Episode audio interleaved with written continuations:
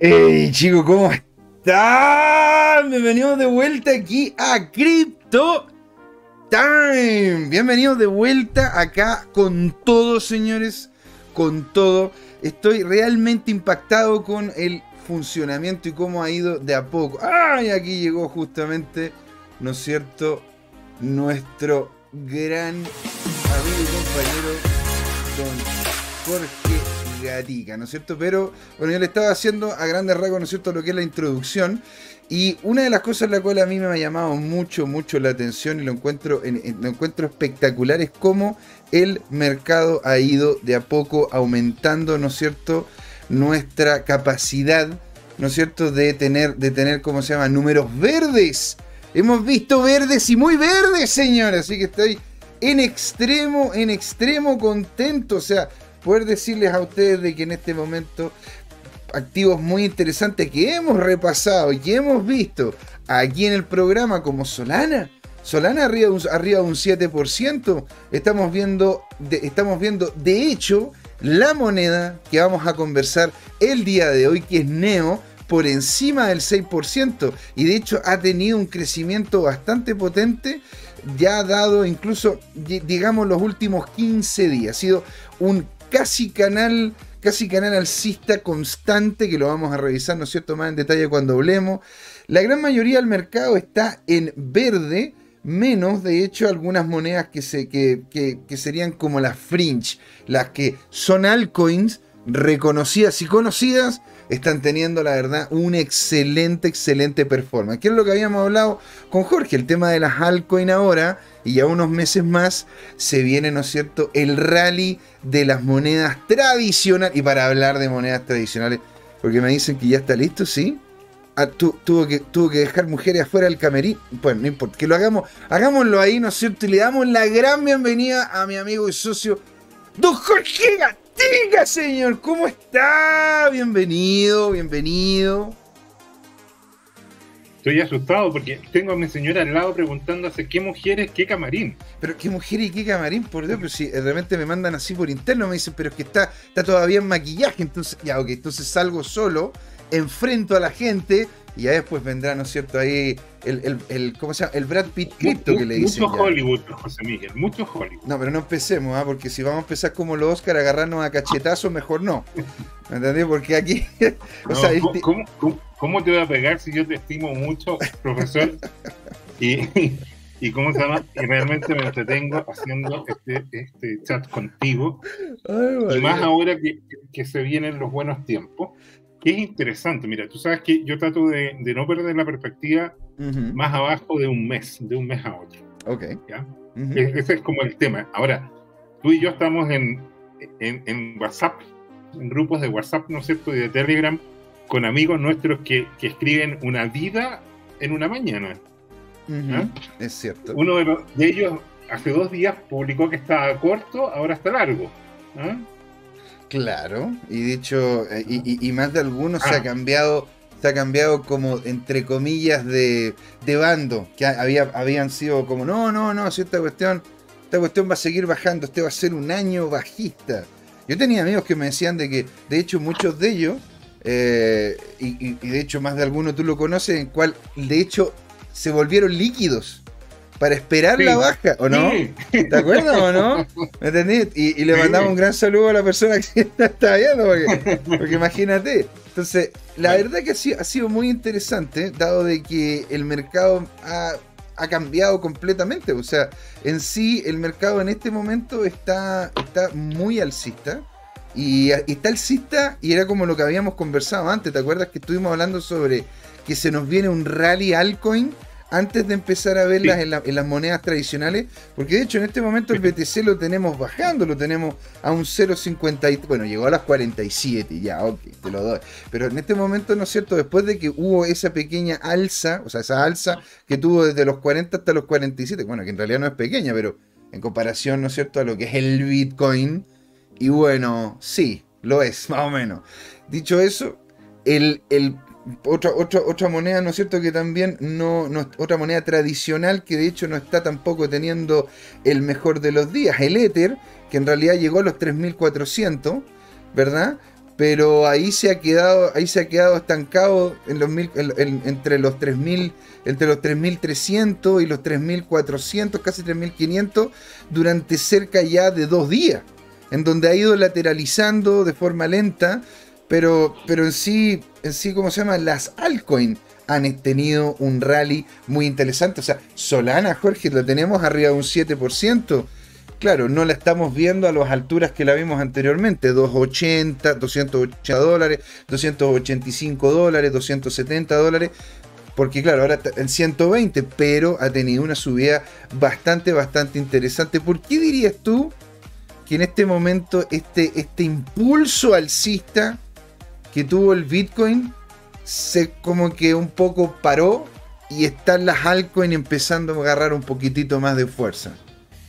Sí, lo, debo confesar que, lo habíamos anticipado hace una o dos semanas atrás. ¿Te acuerdas tú? Que, yo reconocí que, algunos analistas dicen que se viene la alt season y mostramos algunos gráficos y la evidencia está ahí en nuestro canal arroba tu CryptoTime.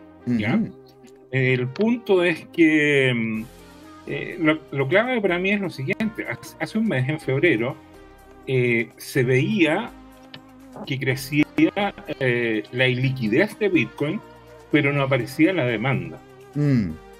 La demanda apareció en cuanto eh, Do Kwon, el cofundador de Luna, anunció una inversión. ¿Anunció una inversión, dices tú? Al parecer. De, mil millones disponibles está comprando. Ahí, de hecho te perdimos, te perdimos un poco. Ahí de hecho te perdimos un poco, pero ¿cómo era? El, me habías dicho John Wong, John Kwon. Doc Wong. Doc Wong, claro, el, amigo de Terra. Voy a, voy, a, voy a publicar nuestro canal de Twitter para ir viendo toda esta información que yo estimo muy valiosa, ¿no es cierto? Y, y compartir, ¿te parece? Encantado, pues señor. Démosle. Ya.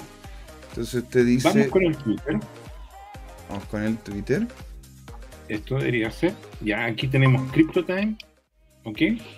Y voy a empezar a colocar las últimas, em, las últimas publicaciones del perfil, ¿ya? Entonces vamos a ver a tweets and replies y voy a ir destacando lo que a mí me parece interesante, ¿ya?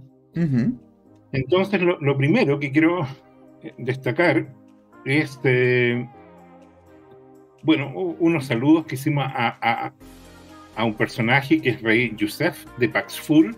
Este personaje está evangelizando a decenas de millones de africanos. ¿ya? Pero no solo eso, ya tuvo una primera embajada y aterrizó en Colombia. ¿ah? Y ahí mostraron un primer evento simbólico, ¿no es cierto? En una especie de café o restaurante con, con una charla o conferencia de usabilidad. Y aquí está la clave, ¿ya? Mira, esto fue lo que publicó, eh, lo que publicamos recién hace una hora y, que hace referencia, yo lo traduje y lo completé un, poco, vamos a ver, y es lo que te decía. El personaje se llama Kwon Don, o, en realidad lo más como Do Kwon. Y ahí la gran pregunta es cuál es el nombre y cuál es el apellido, porque tú sabes que en Oriente de repente permutan el orden. Claro, bueno, parece que este personaje yo estuve investigando y, parece que tiene la, ¿cómo se llama? La cuenta Stable K1, ¿ya? Y, él ya aquí no solo eh, está la evidencia de, su declaración, sino que acá está en la lista que es harto bueno, que, mm. lo hemos cubierto antes, Jan Bustenfeld. Sí, señor, sí, señor. Este, este, personaje pone la dirección de, de la billetera. ¿ah? de, lo que, sería la Foundation Guard de Luna. Entonces, esto es re interesante porque esto no existía hace un poco tiempo atrás y ya están comprando, están acumulando de fijas y ya llevan casi 1.500 millones de dólares comprados en un par de semanas. Madre de Dios. Es más, yo me fijé que ahora el rally, uno de los punteros es Luna. O sea, con el precio mayor van a seguir comprando más Bitcoin esto es interesantísimo. O sea, en, sí, ellos, ellos, lo que querían en su momento era poder hacer la, equiparación, ¿no es cierto?, con lo que tenía Michael Saylor. Ese era como el ideal, ¿no? Y, no, sí, sí, las perspectivas que lo van a pasar a dejar pronto. Y cuando digo pronto, en un mes más. Entonces, eh, esa demanda, que yo te diría que es más simbólica, eh, es lo que yo rescato, porque te acuerdas que nos quejábamos un mes de que estaba la liquidez en la oferta, pero estaba también muy eh, mermada la demanda. Bueno, la demanda está apareciendo de todo, ¿ah? institucionales, retail y todo lo demás, ¿ya? Bueno, aquí hay un hilo re interesante, no lo quiero ver en detalle con eso, quiero, quiero ver cosas entretenidas, ¿ya? Este Excelion es una cuenta que, si recuerdo bien, es del arquitecto que, que, planteó eh, el, el, sistema cripto de minado que hay en, la planta geotérmica. Y aquí hay un, hay un foro de lo más eh, no lo voy a agrandar porque parece que se pierde cuando lo agrando. Okay. Pero, pero eh, es un foro gubernamental. Se ve un personaje ahí que debe ser de Dubái o de Qatar o qué sé yo, de Emiratos Árabes Unidos. Ajá. ¿Ya? Y esta persona, se nota que es una financiera, me impresionó mucho. Ella dijo: Mi padre fue asesor de Nixon cuando abandonaron el patrón oro. Ajá. Y eso me sirvió. Y esta, esta mujer postula que ya existe un nuevo sistema de dinero que se llama Bitcoin y que en el fondo el sistema fiat ya lo estamos eh, reemplazando. Yo lo veo, es lo más bullish o alcista que he visto. ¿ya? y, lo otro que es interesante es que una serie de, ¿cómo se llama?, de analistas, de, lo más, eh, ¿cómo se llama?, de lo más eh, estudiosos, detallistas y todo lo demás, tienen identificado unos patrones bullish. Fíjate que aquí hay un personaje, ¿no es cierto?, que, que lo hemos comentado y, y que hace un símil eh, y encuentra similitudes, te fijas, con, con, dos temas que son importantes, porque en realidad hay muchos analistas que trazan una línea y son como unidimensionales y naturalmente que trazar unas rayitas, como digo yo, y lo digo con todo respeto, porque tiene su arte y su ciencia, eh, bueno, eso, eso no, no, es un buen fundamento para uno apostar parte importante de su patrimonio. Pero cuando ya empiezas a conectarlo, en este caso la acción del precio, con la acción del indicador RSI. Sí, claro, porque hay, hay todo, hay todo ahí, ahí hay alzas interesantes, ¿no? Porque, porque de alguna manera es más que un análisis puntual, una circunstancia, podríamos decir usando términos de la física, que es casi como ver la cinemática del movimiento. ¿Te fijas? Eh, o sea, de alguna manera es más respaldable. Entonces, esa es una cosa que estábamos viendo. Aquí nosotros, eh, uno de nuestros analistas nuevos, que, que, no es tan famoso, pero nosotros lo apreciamos mucho, lo, lo, adoptamos hace como un mes, un mes y medio, Caleb France. Ah. Él cubría, ¿no es cierto? Y, mostraba cómo, cómo, efectivamente estaban todas subiendo Bitcoin, algo, AVAX, ADA, Atom, eh, Link. Y, hay, hay, algunas incluso... Ahí hay algunas incluso que tuvieron un desempeño por encima de las dos cifras, o sea, estamos hablando de un 10, de un 12%, y la verdad que se comportaron en extremo bien, o sea, qué decir, qué decir cómo se llama lo que, lo que estuvimos viendo de Luna, porque Luna en realidad se casi, casi, casi se termina yendo a la Luna.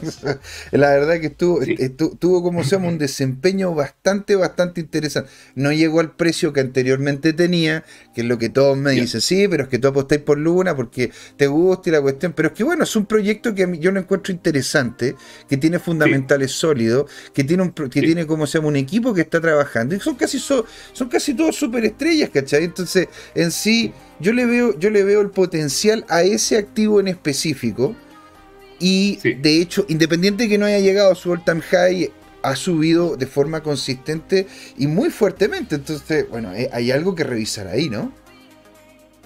Así que. Definitivamente, estoy, de acuerdo contigo. Perfecto, señor. Yo aquí estoy, estoy invitando a más gente, a más amigos, a que se sumen ¿no es cierto?, a este stream, porque ustedes son muy bienvenidos, son bienvenidos de invitar a quienes ustedes quieran. Este es un espacio el cual, mientras más gente invite, más, más conocemos, más gente, más gente conoce de esto y a más gente podemos llegar y ofrecerle, ¿no es cierto?, la educación, la evangelización sobre esta tecnología. Imagínense, toda la gente que ha dicho Jorge que en sí está teniendo, está teniendo impacto y está generando interacciones con esta tecnología. Así que Maravilloso. Inviten y muchas gracias por estar ahí a todos, a Juan Limón, a La Porta, a Toncilitos, a todos los que nos están viendo. Háblenos en el chat. tal como se ríe de mí nuestro amigo Tomicro, ¿no es cierto? Claro. Esto es el canal, es el canal FOMO, es la sección FOMO, ¿no es cierto?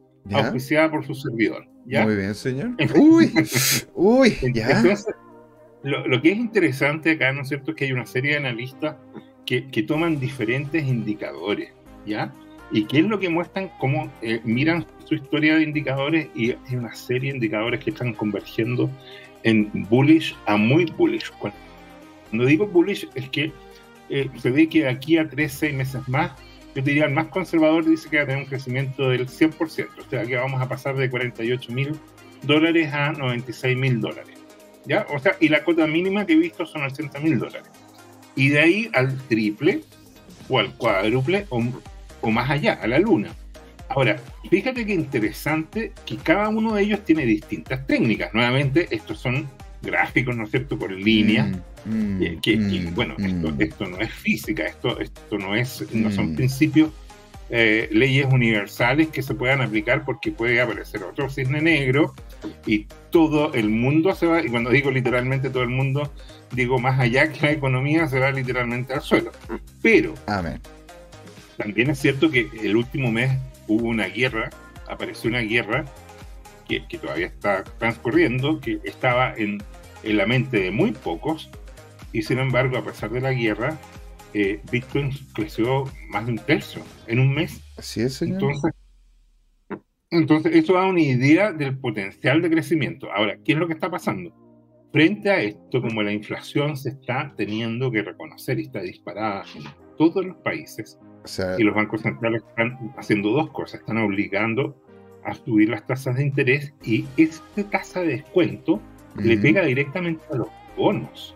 Y por lo mm. tanto los bonos hoy día son una manera segura de perder dinero. Entonces los inversionistas están huyendo de los bonos. Estamos hablando que es un mercado de al menos 44 trillones de dólares, o sea, 44 millones de millones de dólares. Y, a veces cuesta imaginarse eso, ¿eh? A veces cuesta como imaginarse eso. Un millón de, de. Un millón de millones. Claro. Un millón de millones. ¿Cómo, cómo lo podríamos. ¿Cómo lo podríamos bajar para que la gente decir lo siguiente, mira. porque un millón de millones no es tan complicado verlo. Mira. Ya. Eh, imagínate que tú tienes un kilogramo de azúcar. Imagínate, todos hemos tenido una bolsa de azúcar con granitos de azúcar. Entonces, un kilogramo, por definición, kilo mil, son mil gramos. Y tú puedes tener una tonelada, que son mil kilos. Por lo tanto, ya en una tonelada tienes eh, un millón de gramos. Así es. ¿Ya? Ahí tienes una tonelada. Un millón de gramos. Y por ejemplo, en un barco, eh, y yo cuando empecé como ingeniero, eh, traíamos eh, maíz de Estados Unidos y traíamos, por ejemplo, 30.000, 35.000 toneladas de, de, grano de maíz de choclo a granel, ¿te lo imaginas? Entonces, esas 10.000 toneladas son 10.000 millones de, de gramos. ¿Te fijas? Porque mm. eh, eh, una tonelada es un millón de gramos, ¿no es cierto? Y 10.000 después. Y, y, bueno, y si tienes 10 barcos, ya tienes 300 mil. Y, en el año nosotros traíamos una docena de, de, de, esos barcos. Y cuando yo llevaba todas las cuentas, era mi trabajo como ingeniero, cuadrar, cuadrar todo. como ingeniero, cuadrado para cuadrar, está bien.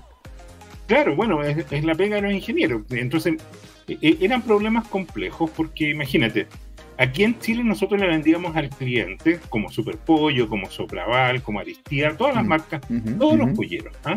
Agrícola Chorombo y todo. Mira, imagínate, hace 40 años que no digo estos nombres. Agrícola Chorombo. O sea, yo no sé si comería, comería algo del Agrícola Chorombo. No sé, tendría que...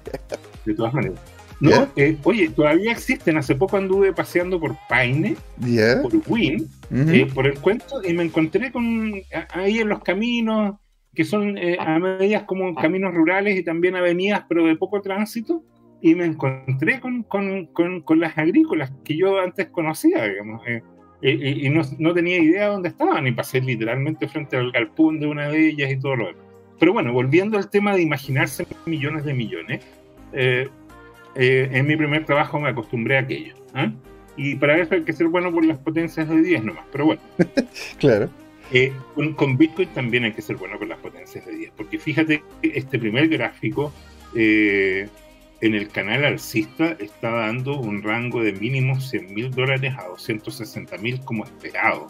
Mm. Este es uno de los, de los potenciales de los análisis, pero no es solamente este, este gráfico, sino por ejemplo, vamos a ver ahora el segundo gráfico que tiene él, ¿ya? Y que, que hace un análisis que lo hemos comentado otras veces con varios analistas partiendo por ti, y que es mirar los FIBO, ¿ya? Los FIBO, y yo, yo mira, no soy especialista en el tema. Yo sé que los, los Fibonacci se conectan con la razón áurea y que son tasas que aparecen en la naturaleza, pero el tema de fondo aquí, José Miguel, es que, es que lo que no me queda claro es, es por qué se da tan, tan seguido en la dinámica de los precios, ¿no es cierto? Que, que, que sean, que, que sean los, los, los. Pero bueno, el tema es, déjame ver, estoy tratando de encontrar el, segundo Twitter, no lo tengo, me voy a ir al tercero, ¿ya? Ok. Eh, ah, estoy tratando de encontrar el segundo, pero este es como ver el final de la película, ¿ya? Y, de alguna manera es, es, cazando los FIBO y que, que, se respetan en, en los ciclos anteriores. Eso es lo notable. Ahora, está bien, nada en el universo te garantiza, ¿no es cierto?, que el pasado se repita. Como, decía Marx, Carlos Marx, decía, la historia se repite primero como tragedia y después como farsa. Así es, Tal o Mark Twain decía, la historia no se repite, pero, rima. Aquí estamos viendo una rima, ¿no? Que, que, que, que, hay una concordancia en este tema. Bueno, pero para seguir consumiendo este opium, ¿no es cierto?, de, la sección como que, que, yo Aquí está el segundo que quería mostrar, ¿no? Y, este, es el que da este cuento. ¿ah? Este es uno de, los, de las proyecciones más alcistas que he visto. Un pic este año, eh, entre yo te diría agosto y septiembre, octubre, un de 300 de 350 mil dólares. ¿Ya?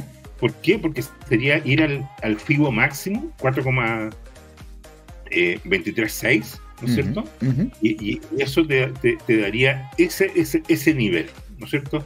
Ese soporte. Ahora, ese soporte probablemente si llega a ser un velón que se va a desplomar. O sea, ahí, tendría que ser. Ese sería Don Velón. Don, don Velón. O sea, igual como el anterior, Pero mira, por ejemplo, el 2014, ese pic que hubo no, eh, fue un velón sólido. O sea, no, no fue un mechazo, eso quiero decir. ¿ya? Mm. En cambio, en, el del 2017-2018 fue un mechazo. ¿Te fijas? Mm, mm. Importante.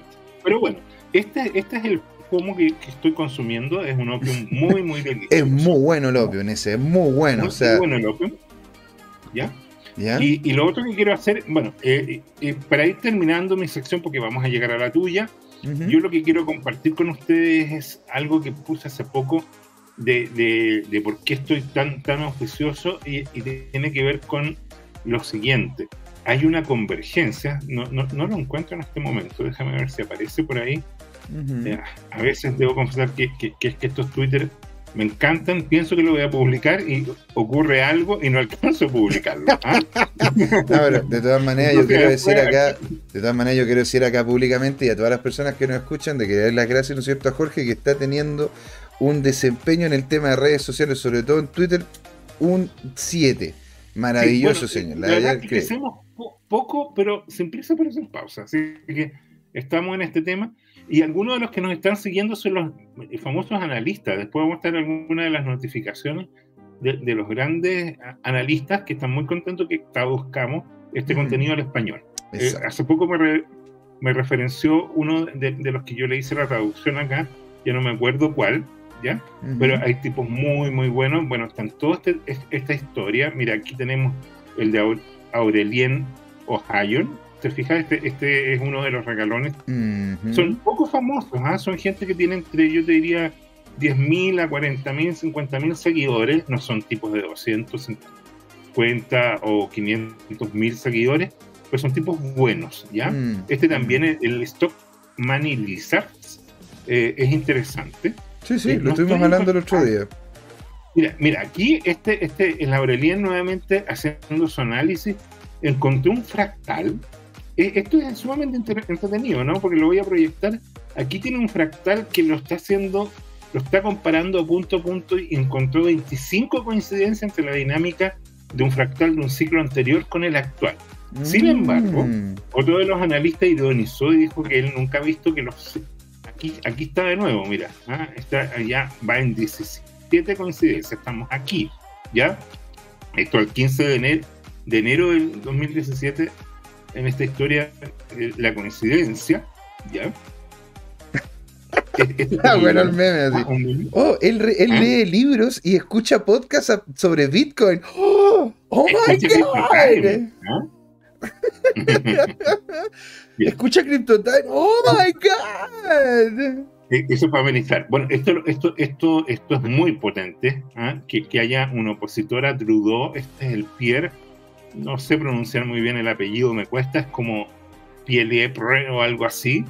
Y, y, el tipo está desatado con Bitcoin, digamos. Y eso da un estilo de modernidad importante. claro, o sea, imagínate, fue en Canadá, de hecho fue en Canadá, de hecho, en donde empezaron a utilizar dinámicas donde se les cortaba o se, intentaba hacer persecución de los que habían entregado algún tipo de Bitcoin o algún tipo de moneda a un, a, un, a, un, movimiento social que fueron, como se llama, el tema de los camiones. Que, que, más encima los camiones tampoco que tuvieran, como se llama, eh, los motivos equivocados para estar ahí pero que estos tipos lleguen y aparezcan en la tele y te lo digan así como enojados y apuntándote con el dedo, te vamos a perseguir porque, y esto va a ser incluso después de que se, acabe este problema, siempre vamos a... oye, pero a ver, Canadá, amigo. Sí, mira. Mira, aquí pasó algo. Aquí estaban los siete fractales alcistas. Nosotros lo estábamos eh, referenciando. y sin embargo, ¿Y? Eh, desapareció el tweet. Lo borró el autor. Eran siete coincidencias. No, sé qué pasó. ¿ah? Bueno, una de esas, eh, alguien, le, dio, le dio una contrapropuesta más, más clara que simplemente estar porque claro yo entiendo yo entiendo cómo se llama que el tema de los fractales es muy interesante porque se alcanza a ver sobre todo algunos cortes de cuando el precio tiende a tener movimientos importantes ¿Te das cuenta? Sí. Dicho eso, yo, yo personalmente prefiero más que fractales, yo prefiero los Fibonacci. Porque me han resultado de mejor manera a mí. O sea, esto es, el tema de gustos, colores, ¿verdad? Sí, perfecto. Entonces, bueno, aquí este, este fue lo último, con esto termino, José Miguel. Mira, este, este fue el último análisis del fractal. Estos son los siete fractales, no sé por qué ah. desapareció. Pero estas son diferentes técnicas de análisis y todos muestran fractales en la parte más alcista, ¿ya? Con mm. diferentes técnicas, son diferentes analistas. Entonces, por eso estoy muy entusiasmado. Eh, yo pienso que eh, si todos los analistas están metiendo en esta onda, se genera un clima eh, que, es muy, muy... Muy positivo. Ya, entonces, bueno, entonces esto nos atrae de a poco, ¿no es cierto?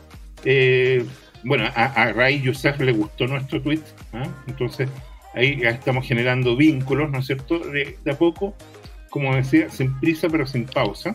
Qué maravilloso. Y, bueno, cuéntanos de la nueva moneda. O sea, más que la nueva moneda, lo que les quiero comentar es una moneda que ya tiene su tiempo.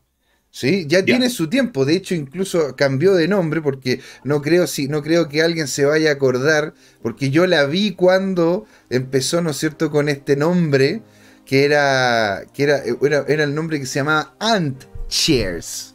¿Te suena algo? Ant Chairs. No. ¿No? ¿No te suena? Pero si te digo. Yo, ¿Ah? yo soy muy ignorante y, y, después de conocerte más ignorante todavía. porque si alguna vez necesito, te voy a preguntar a ti. Tranquilidad. ¿ah? Tranquilidad. Sí, de hecho, mira, a ver.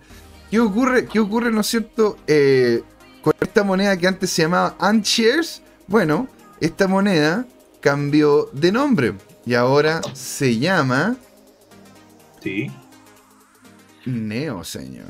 Yo creo que Neo la conoce, ha escuchado de ella por lo menos, sabe más o menos qué es lo que es, para dónde va la cosa.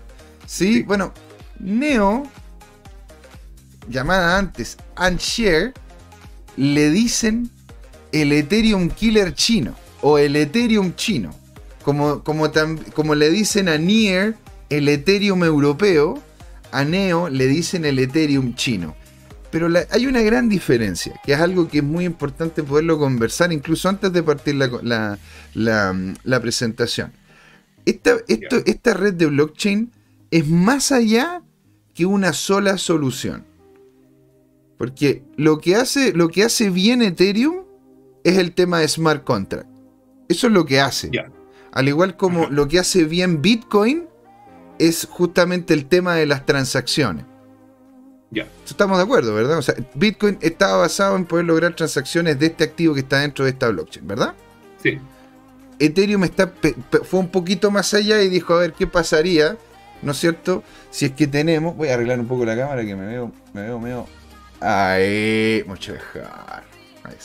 Bueno, entonces, ¿qué pasa con, con, eh, con Ethereum? Ethereum dijo, ok, el tema de las transacciones está muy bien y se puede hacer, pero coloquémosle otra capa encima. En una de esas podamos tener programas ahí, podamos tener, podamos tener eh, eh, aplicaciones completas, podamos utilizar esto para poder automatizar de cierta manera este tipo de movimiento. Entonces dijeron, ok, vamos a crear el tema de, de contrato inteligente, al igual como VeChain ¿no es cierto?, está tratando de generarle soluciones en el tema de, la cadena de suministro a gran mayoría de empresas.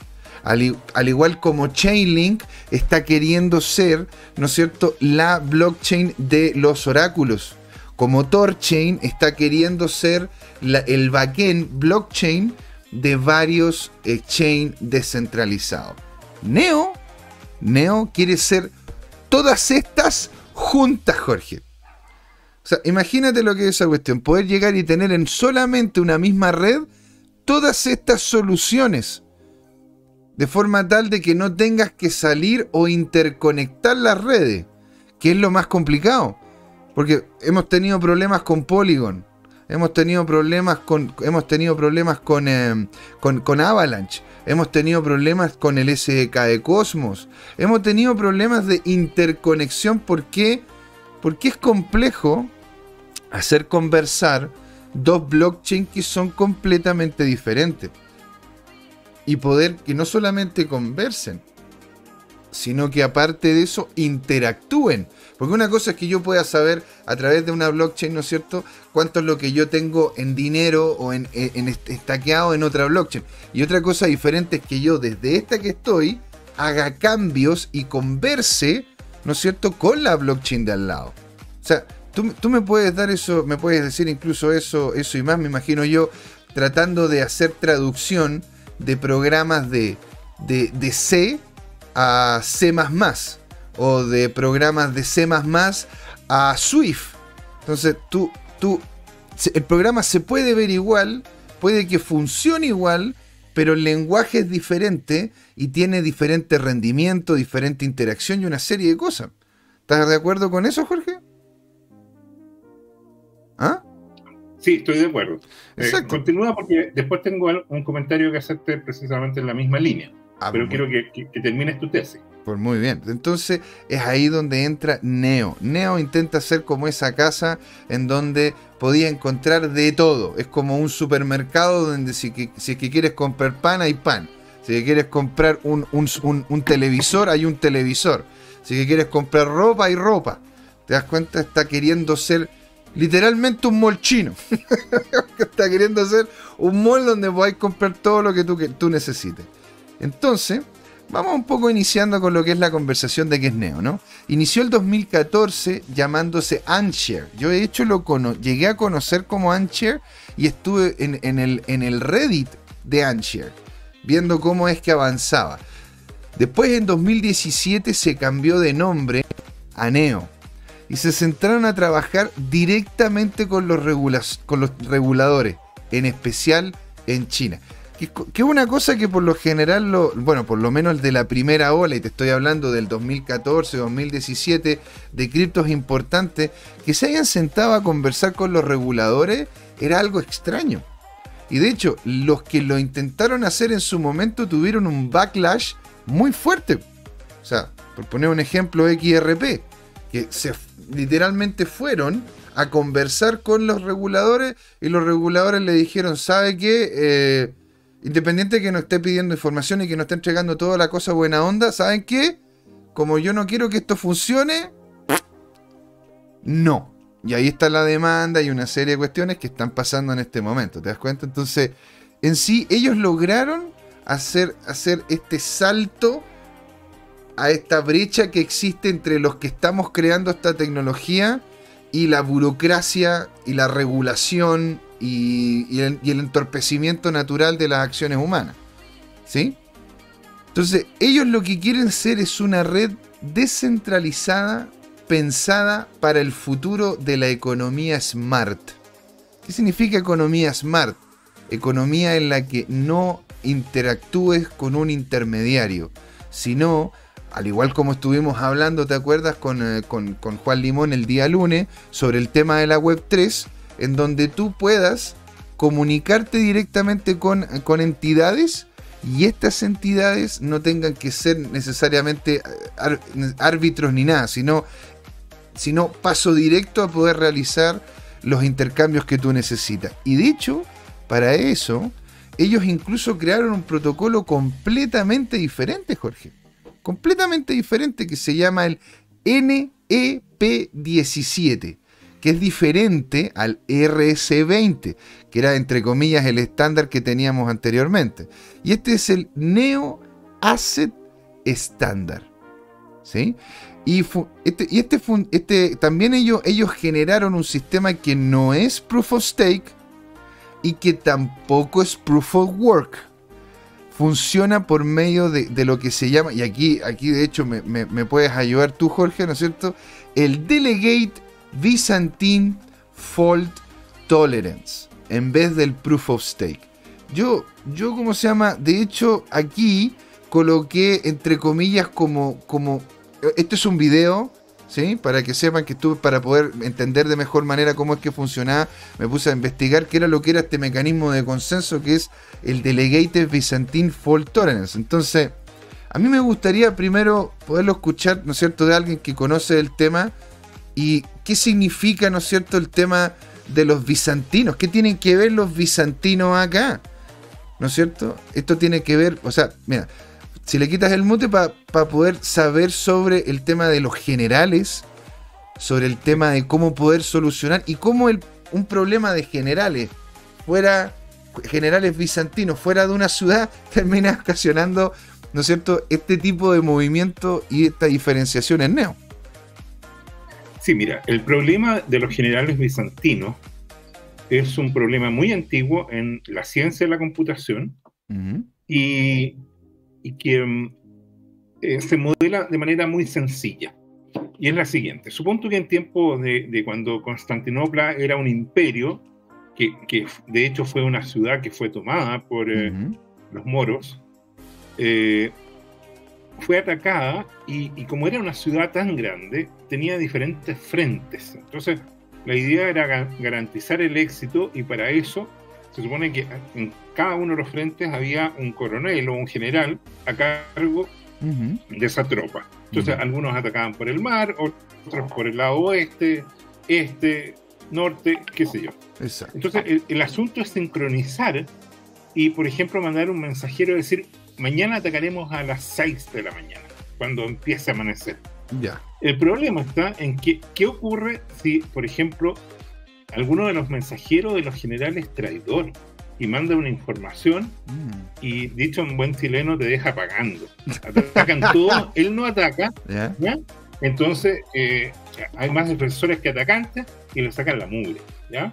Entonces, ahora bien, esto que está modelado y que está el problema de cómo sincronizar en un ambiente hostil, eh, tiene que ver con, con eh, aplicaciones muy prácticas de los actuales sistemas. Por ejemplo, imagínate un tren de alta velocidad, que bueno, en Chile son 120 kilómetros por hora, un, eléctrico, pero eh, en, Europa, eh, piensa tú que el TGV circula sobre 350 kilómetros por hora, y en eh, Japón y China, y también en Alemania, hay trenes magnéticos, ¿no es cierto?, de estos que levitan. Los y que, circulan esos trenes a, a, a 500 o más de 500 kilómetros por hora. Sí, bueno, da lo mismo. Supongo que ya vas a, solo 300 kilómetros por hora. El asunto es que vas muy rápido con esos trenes y de repente por A, B o C se requiere frenar. Entonces el tema de fondo es que si tú vas en un tren y quieres frenar, tú quieres que todas las ruedas se sincronicen, porque si frenas solamente de un lado o un vagón y los otros siguen traccionando, te imaginas el desastre que va a ocurrir, porque se desbalancea todo. Imagínate, muy pesado, con velocidad y con una simetría. Eso es un accidente seguro. Seguro. Entonces ahí es donde tiene sentido que los frenos de cada rueda de un tren de alta velocidad esté controlado con un computador especial. Mm. Y entonces, para sincronizar eso, se requiere que esos computadores que están conectados en red reciban mensajes confiables, ¿ya? Para que todos operen en consonancia y digan, ya, yo voy a frenar en el siguiente milisegundo y, y, es verdad que todo, y no aparece ningún traicionero, ninguna falla, ni todo lo demás. ¿Ya? Mm, Entonces ahí tienes un ejemplo práctico de en donde este, este modelamiento teórico, los generales, eh, es, muy, muy relevante en la vida real. ¿Qué es lo que estoy observando aquí? Que la solución de arquitectura computacional, que es una mezcla de hardware y software, y, lógica y proceso, en este caso se reemplaza por los delegados. Y los delegados que son, ¿no es cierto?, son de alguna manera como nuestros congresistas, que son representantes, por así decirlo, de, un nodo o de un núcleo o de un conjunto de, actores. ¿Te fijas? Y, y, ahí, claro, eh, eh, entonces tú no, no, no, pones, es como decir lo siguiente, usando nuestro símil del tren de alta velocidad. Ya, a mí no me interesa andar controlando cada rueda que va a frenar, pero sí quiero sincronizar a los vagones. Entonces hay un delegado por vagón y ese delegado se va a encargar de, de coordinar, sincronizar a las ruedas. Y cuando la mayoría de los vagones frenen, frenan todos. Y ya se encarga. Yo, yo estoy interpretando, porque la verdad es que este mecanismo no lo conozco, estoy dando un... un, sí, pero, pero es, es, entendible, es entendible. Y de hecho tiene mucho que ver con la dinámica que estuve viendo de Neon, donde de hecho hay todos los holders de Neo. Bueno, y de hecho aquí, aquí es lo que, esto es lo que ocurre, ¿no es cierto? En donde el Neo de hecho es una moneda de gobernanza. ¿No es cierto? Es una moneda de gobernanza donde de hecho el mecanismo toma los 21 top candidatos que se voten por holders de Neo. Ahora, claro, un Neo un voto, por lo tanto, esos 21 candidatos podrían tener la mayoría de, los Neo, tokenomía que vamos a ver después a continuación. Cualquiera, de hecho, dentro de la estructura de Neo puede ser parte del consejo y ser candidato. El top 7 de nodos se convierten en nodos de consenso y el nuevo consejo, ¿no es cierto? El consular de estos 21, de estos 21 personajes se renueva cada 21 bloques. ¿Sí? Por lo tanto, es bastante rápido el, ¿cómo se llama? la, renovación de forma consistente. Por lo tanto, si es que tienes varios y duran poco, terminan teniendo un impacto mucho menor, excepto en lo que realmente sea importante. Entonces eso es lo bueno que tiene la estructura de gobernanza de Neo. ¿Te das cuenta ahora? Hay algo bien interesante que a mí me llamó mucho la atención, de que de hecho en 2021 se creó de parte de Neo una nueva blockchain completa. Porque antes teníamos, ¿no es cierto? El, porque Neo 1.0 y 2.0 utilizaban la misma blockchain. Pero Neo 3.0 es una blockchain completamente diferente altogether. O sea, es totalmente diferente como concepto. Y de hecho, algo interesante que encontré es que este movimiento de activos desde la blockchain 1 o 2.0 a la 3.0, si es que hablamos en cantidad de capital de activos y cuántos son los valores que se están cambiando, bueno, podríamos decir con seguridad que este es uno de los movimientos de activos más grandes de la historia. Es, un, dato, es un dato interesante en el sentido de que están moviendo, ¿no es cierto?, activos de una blockchain a otra y es uno de los movimientos más grandes que se ha visto hasta la fecha. ¿Sí? Bueno, eh, tiene como norte ser la cadena de la economía smart, que era lo que te habíamos, habíamos hablado. En donde van a tener smart, donde dentro de, de hecho, de Neo uno puede tener smart contract, al igual que Ethereum. Tiene un protocolo DeFi que se llama Flamingo, que de hecho es, esto que está acá al ladito, ¿verdad? Que al final es como, es como una estructura tipo swap y para stacking, bien interesante, dado de que incluso, y aquí que estoy viendo yo la página de ello, algunas monedas, ¿no es cierto? Bueno, que algunas no son muy muy conocidas, pero pueden llegar y tener hasta una API, un API que es Annual, eh, Annual Plus Journey, perdón, eh, Annual eh, Profit Yearly. No, es Average, Average Price Yearly. Esa es la cuestión. Y, lo que, y la gracia es que te termina, ¿no es cierto? Colocando, te, terminas pudiendo obtener hasta cerca de un 56% anual, 58% anual, hay algunas que te entregan hasta un 74% anual, que sería involucrando activos como Cake.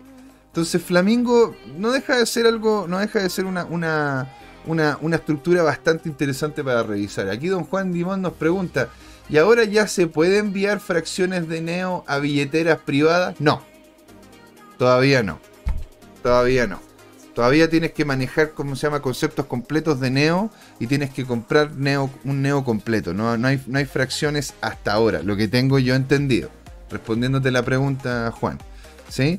Eh, ellos también están enfocándose dentro, o sea, todo dentro de la misma blockchain, Jorge, en storage descentralizado, o sea, eh, ¿cómo puedo decir? Como un Google Drive, un, un, Microsoft One, ¿me entendí? O un Microsoft Drive, de estos que son como tener, el, tener, eh, tener activos en la nube, pero completamente descentralizados. Nosotros lo habíamos visto antes, ¿no es cierto? Con Filecoin y CIA, pero ellos son completamente in-house. Filecoin y CIA utilizan hasta cierto punto lo que son los servicios de Amazon Web Service. Por lo tanto, es, mm. algo, es algo para tomar en cuenta. ¿sí? Y este sistema de storage o de guardar información o de guardar datos se llama NeoFS.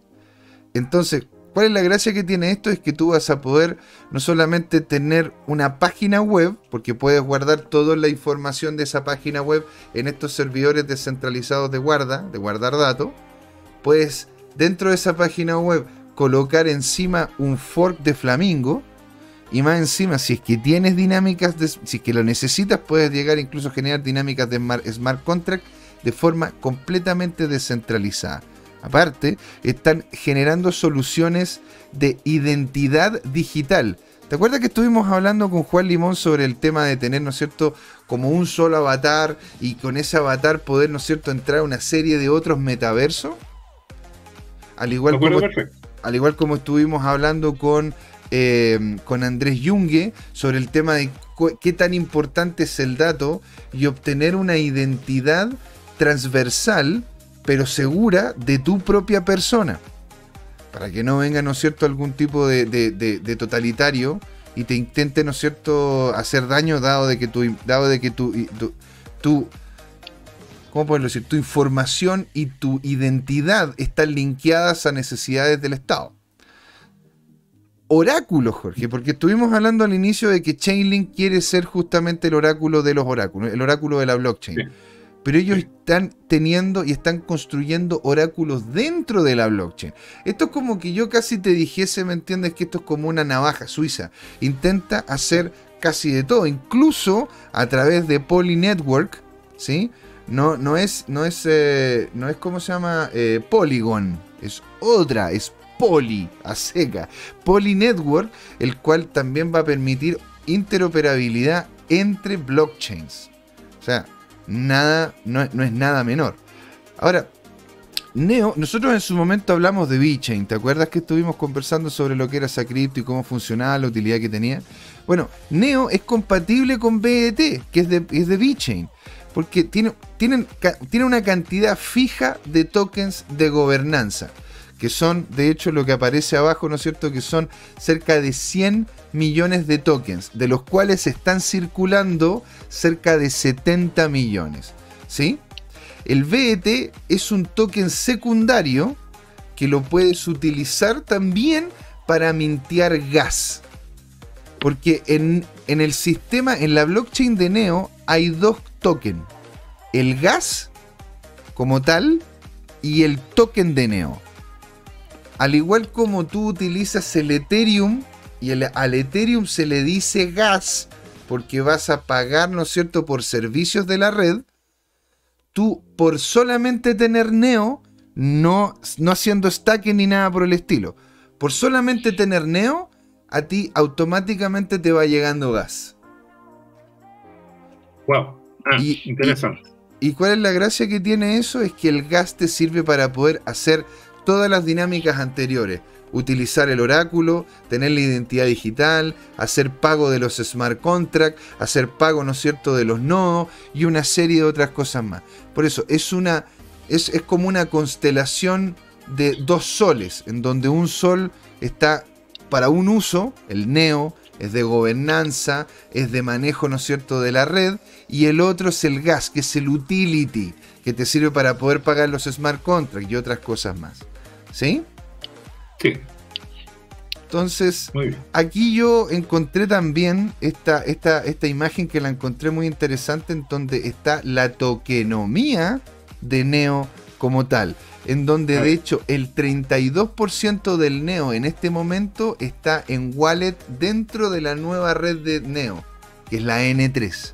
¿Sí? El 38% está en, está en cuentas multifirma. Para la gente que nos escucha, Jorge, simplecito, ¿qué sería una cuenta multifirma? Una cuenta multifirma es eh, eh, una cuenta donde eh, para poder operar en esa dirección tú necesitas que diferentes usuarios concurran con sus llaves privadas y desbloqueen la capacidad de de realizar una transacción desde esa cuenta. Y bueno, puedes tener firma conjunta de una, de dos direcciones, de tres. En el caso de Bitcoin, no, sé cuántas son en el caso de Neo. Mira, de hecho en Neo tú puedes tener la cantidad que tú quieras, literal. Donde puedes tener incluso por el, eh, al apretando un botón le puedes pagar a 5.000 personas en tiempo real, inmediatamente. ¿Te das cuenta? Ya, espérate, eso, eso es distinto. Es, distinto a, a quienes les vas a enviar a quiénes son los que autorizan ese envío. Sí, claro, por eso tú puedes llegar y tener, puedes tener, si que quieres 100, 200, 300, 400 personas que firmen la misma cuestión. Okay, o sea, pero claramente va a tener su problema porque, coño, coloca 400 personas de acuerdo y que firmen todas, pero, pero, pero que puedes, puedes. ¿Te das cuenta? Bueno, y el 3% del Neo está estaqueado por ballenas gigantescas, Jorge ballena gigantesca en Binance y en Bitrex. Es poco, ¿eh? Poco, poco la verdad. La, gran mayoría, de hecho, está más. Sí, pues hay poca concentración. De hecho, la gran mayoría está en manos de la gente. Es loca la cosa. Y bueno, y aquí, ¿no es cierto? Es lo que yo comentaba sobre el hard cap, el, como el, la cantidad total de tokens que de hecho fueron, fueron minteados en el momento ¿no es cierto?, inicial que se creó la blockchain como tal, en donde cerca de 50 millones de esos tokens están, están con los NEO supporters, que serían como cualquier persona que quiere comprar un NEO. ¿Sí? Y 50 millones están vinculadas con el Councilor, con el consejo, ¿no es cierto? Y los tienen, y los tienen como bloqueados. No pueden sacar esos NEO pero los pueden, los pueden utilizar, ellos no lo pueden sacar, pero los pueden utilizar para, ¿no cierto?, generar diferentes dinámicas dentro de la red. Por lo tanto, hay que tomar en cuenta de que Neo no es deflacionario, ¿sí? No es deflacionario, es decir, Neo tiene el valor de lo que la gente crea que vale Neo para poder pertenecer a todas las dinámicas que se generan dentro de la red de Neo. ¿Te das cuenta? Ponte, sí. ponte, eh, ponte, ¿cómo se llama? Dogecoin es inflacionaria. ¿No es cierto? ¿Por qué? Porque termina, o sea, perdón. Sí, pues es inflacionaria porque termina, ¿no es cierto?, valiendo cada vez menos. En cambio, esta, esta se mantiene la misma cantidad de tokens, no van a haber más y simplemente se transan. Aquí no hay quema. ¿Sí? Eh, Carolina Moon nos dice Neo Present neopren. neopren. claro, más o menos. Neopren. Es como pegarse una, una, ¿cómo se llama? Una bola más o menos con, este, con esta moneda. Entonces, eso era lo que, lo que yo en definitiva les quería mostrar, ¿no es cierto? Con lo que es a grandes rasgos el, em, el precio, ¿cómo se llama? Con lo que es la, el token como tal. Y aquí vamos a ver, ¿no es cierto? El, el precio y cómo es que se ha y cómo es que se ha movido. Vamos a entonces entrar, ¿no es cierto? Acá. Vamos a ver a Neo. Y miren, ahora, Neo claramente no está, está bastante lejos. Bueno, no tanto tampoco, ¿ah? pero está, está como se llama, lejos de lo que fue en su momento, ¿verdad? Su all time high, que llegó, llegó hacia, incluso con sombra incluida, a cerca de los 141 dólares. ¿Te das cuenta? Esto lo estamos viendo en Binance. En Binance. Entonces, está, ¿cómo se llama? Llegó hasta cerca de los 141. En este momento está en 28 después de una, ¿cómo se llama? Después de una subida bastante, bastante interesante que se pegó en este último tiempo. ¿Sí? De hecho, en este momento está en un canal el cual lo ha ido respetando bastante bien. Esto se le llama el pitchfork, que es como, ¿cómo puedo decir? El tenedor. ¿No es cierto? Se le dice el tenedor que es simplemente una, que es como se llama una estructura, una estructura paralela para poder delinear en dónde va el centro del gráfico, en dónde irían, ¿no es cierto?, las aristas independientes. Entonces voy a, voy a hacer esto para que se vea más grande. Así. Entonces, esto es lo que hemos visto, ¿no es cierto?, desde hace más o menos 15 días que va en línea también con el resto de las altcoins que han subido de forma consistente en estos últimos días. Era una alt season, pues, man. Bueno, si hay, si hay, si hay una, es como se llama, es temporada de patos, hay que, hay que ir por los patos. Ahora, la peleó acá.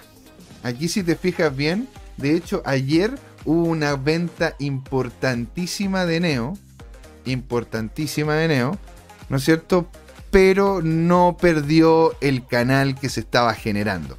Así que en ese sentido está muy, está muy, muy interesante como lo, que es el precio. El precio podría llegar, ¿no es cierto? Y esto no es ningún tipo de asesoramiento financiero, esto es una opinión informada en relación a una que otra cosa que sabemos de este mundo podríamos llegar relativamente cerca de los 30 dólares, en donde el siguiente nivel podrían ser de hecho los 34 dólares si es que mantiene esta misma dinámica.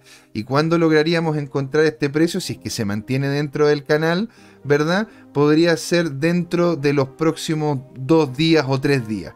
El otro, precio, el otro precio podría estar, ¿no es cierto?, ya dentro de los próximos 10 días, 12 días, si es que continúa con el mismo nivel de volumen, con el mismo nivel, de impulso y de repente una que otra ayuda de parte de, de un, Bitcoin, un, Bitcoin, y un Ethereum alcista, ¿sí? Y por último, poder mostrarles acá lo que aparece en lo que es CoinGecko, ¿sí? Salir. CoinGecko, en donde está exactamente como habíamos comentado, que había una cantidad total de 100 millones de tokens en donde imagínate que en este momento si, si tomamos en el, mercado total, que es el precio actual, más la oferta que solamente está en circulación, estamos hablando de una empresa que tiene como que tiene en token un valor por sobre los 2 mil millones de dólares. ¿Sí? Y ¿cómo se llama? Si vemos el máximo, nos damos cuenta, ¿verdad?, de que tuvo su momento, su momento mágico cerca de los 140 y algo, más cerca de los 200 podríamos decir, otro pic cerca de los 120 y ahora que estamos viendo un alza nuevamente. ¿Por qué estamos viendo esta moneda? Que es la, típica pregunta que me comentan, ¿no es cierto? Es porque es una moneda que en definitiva, si es que empieza el mundo a cerrarse y países quieren utilizar...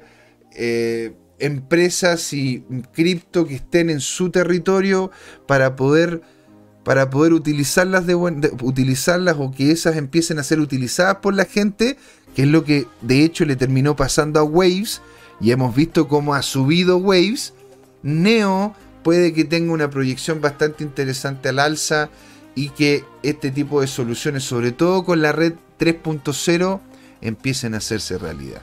Así que eso sería a grandes rasgos y me pasé en un minuto. Así que eso es lo que yo por lo menos tenía que decir, señores, sobre Neo. Los escucho. Ah, mira, Juan Limón, espera una guerra entre China y Taiwán y entonces Neo se irá a la luna.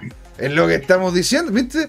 Y si lo dice Juan es porque... Y el hombre sabe, si de hecho, uno de los primeros que también le empecé a escuchar Neo después de que se había cambiado el nombre, fue de hecho a Juan. Así que les dejamos esa moneda para que la puedan estudiar. Muchas gracias. Y, siempre, y siempre felices de cualquier feedback que puedan tener ustedes. ¿A ti qué te pareció, Jorge Leo? Mira, a mí me parece interesante, son proyectos, hay que ver la calidad de la implementación, la realidad de lo que tienen ahora, pero la verdad es que nada me convence, eh, con excepción de Bitcoin y, eventualmente Ethereum, pero con mucho miedo. ¿Y por qué me da miedo todo esto? Acabas de decir Ethereum. Nada de lo que hacemos en Consejo Financiero. Porque mira la noticia de las últimas horas. Hubo un hacker que robó 600 millones de dólares en Ethereum desde la blockchain de Ronin, que soporta Axie Infinity. Así es, Después, el, hacker además se quedó corto con Ronin y el, token eh, AXS, que es el de Axie Infinity, porque en cuanto se publicara la noticia, se sabía que los tokens se iban a caer en caída y él estaba corto, por lo tanto, entonces iba a poder comprar mucho más barato.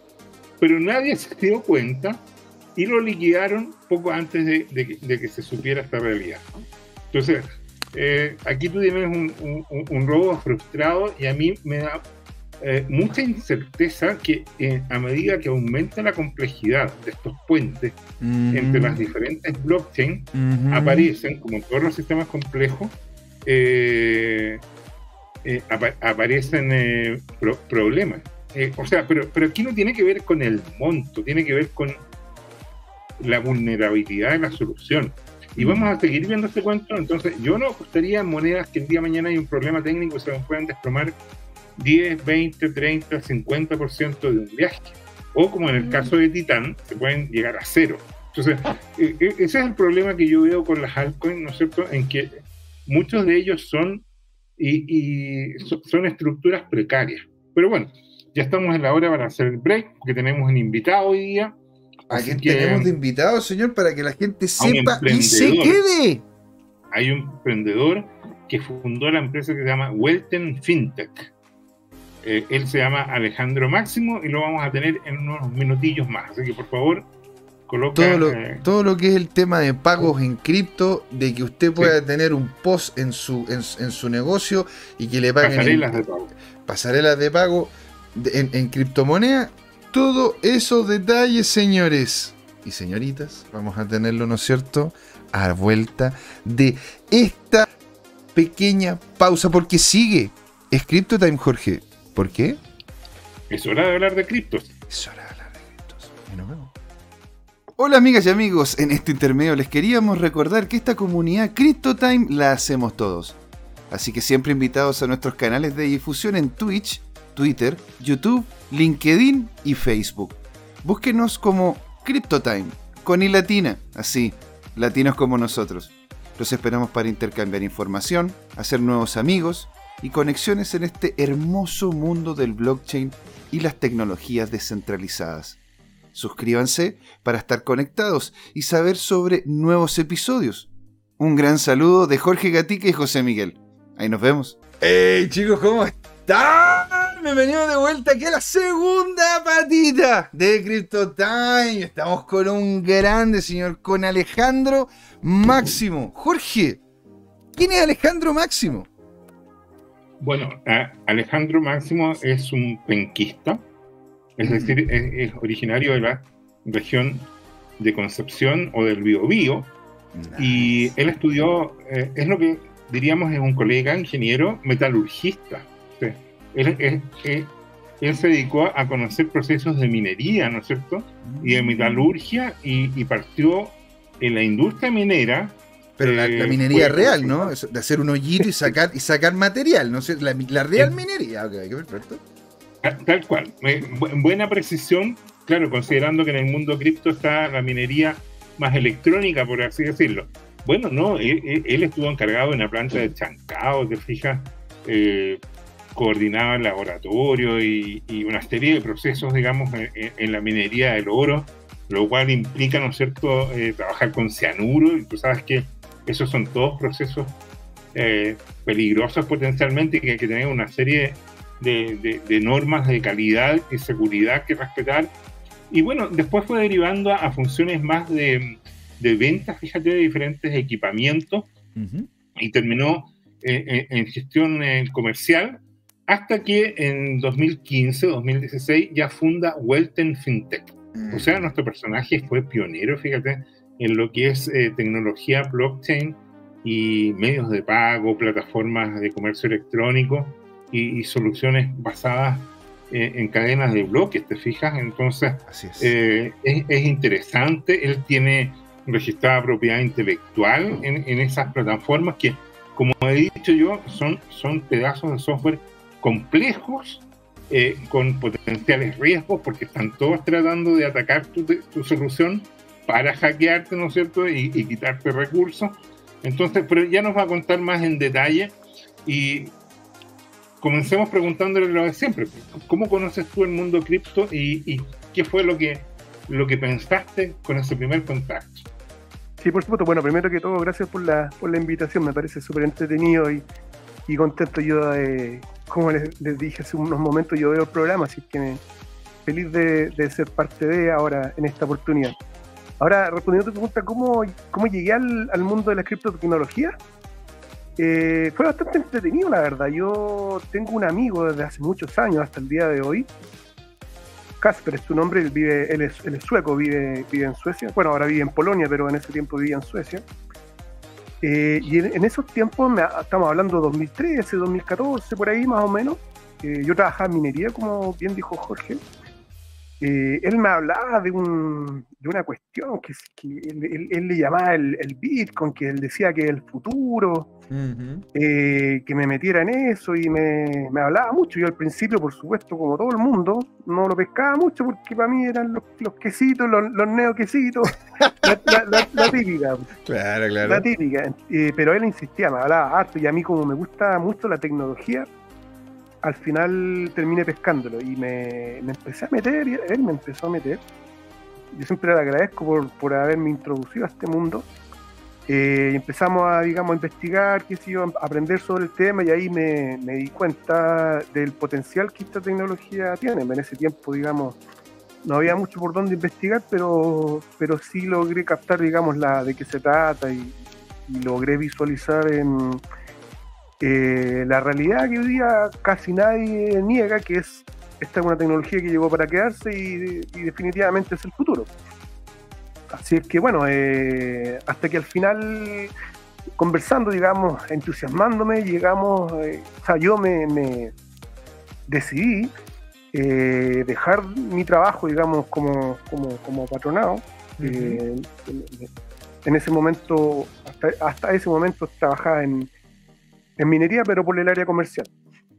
Hasta que decidí dejarlo y, digamos, le hice caso a mi, a mi bichito emprendedor y me fui a Europa. Me fui para allá con él para tratar de desarrollar algún proyecto relacionado con, con Bitcoin o, al menos con criptotecnología. Ahora finalmente me tuve que volver después de algunos meses eh, por temas más bien de, temas de, de, visado. Este, allá en Europa, mm, mm, mm. En, eso, en esos años, eh, o sea, quiero decir, en, allá en Europa, eh, en ese tiempo, acá en Chile no era como allá. Eh, es decir, tú no puedes llegar como, como turista y quedarte ahí hasta, todo el tiempo que, quieras. Porque acá en Chile en ese, tiempo sí se podía. Claro, sí, claro. Ahora con esta ley que cambió hace poco ya no se puede, en teoría no se puede.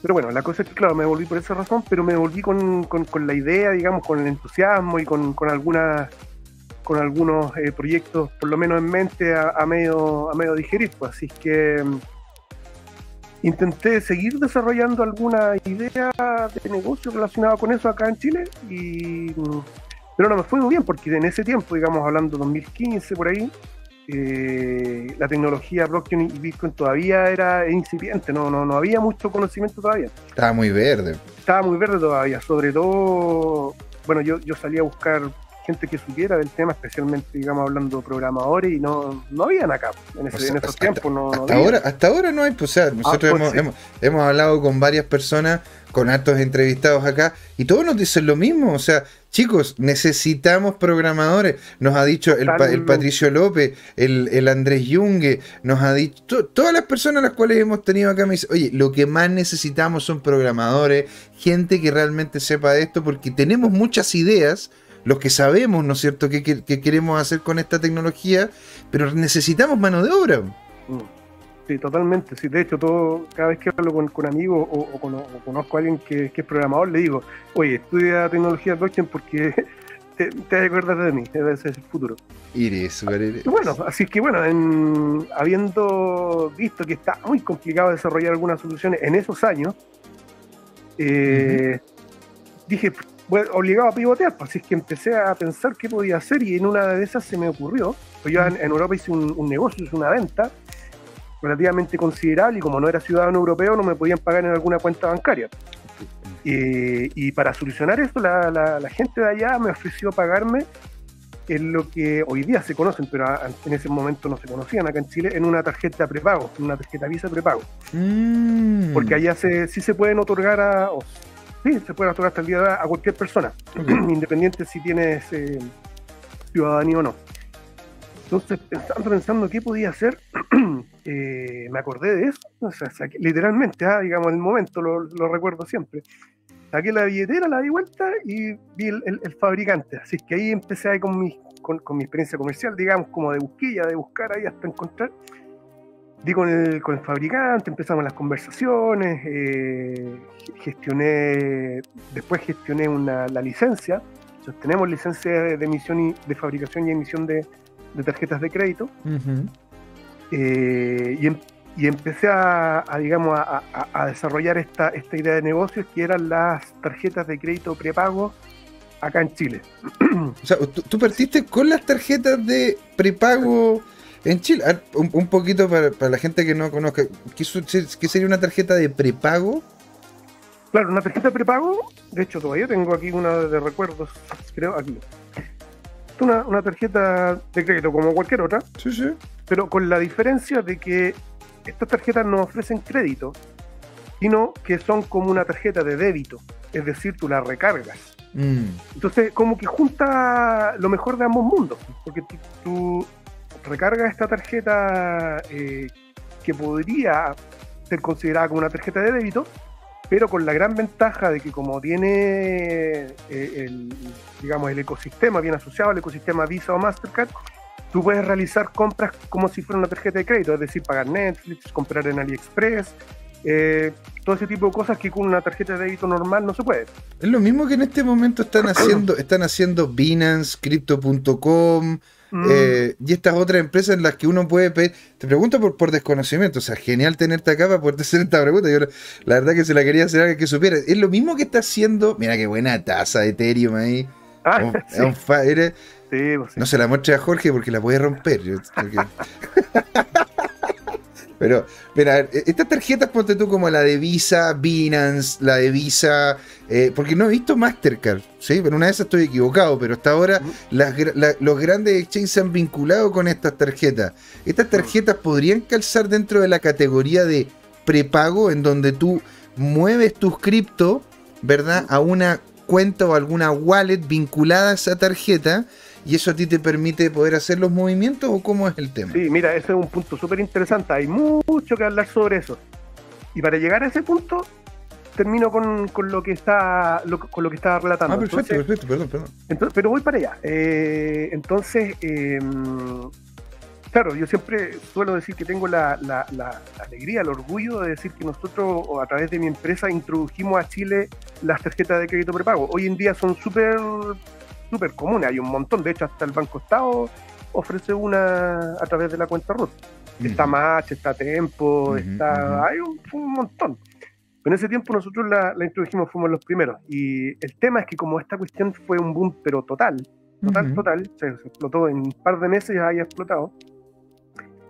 Eh, ocurrió la situación que yo como emprendedor cabro chico no, no imposible visualizarla en ese momento. ¿Pero cuántos años tenía? Eh, No, no, no era tan pero con, con poca experiencia. En ese tiempo estaban 35 por ahí, creo, 34. Chico, ¿no? pues una guagua, eres un bebé. Yo digo, sin experiencia en el mundo empresarial. Pues, eh, sí, pero, Porque en este mundo, sobre todo el mundo financiero, es, perro come perro, o sea, olvídate.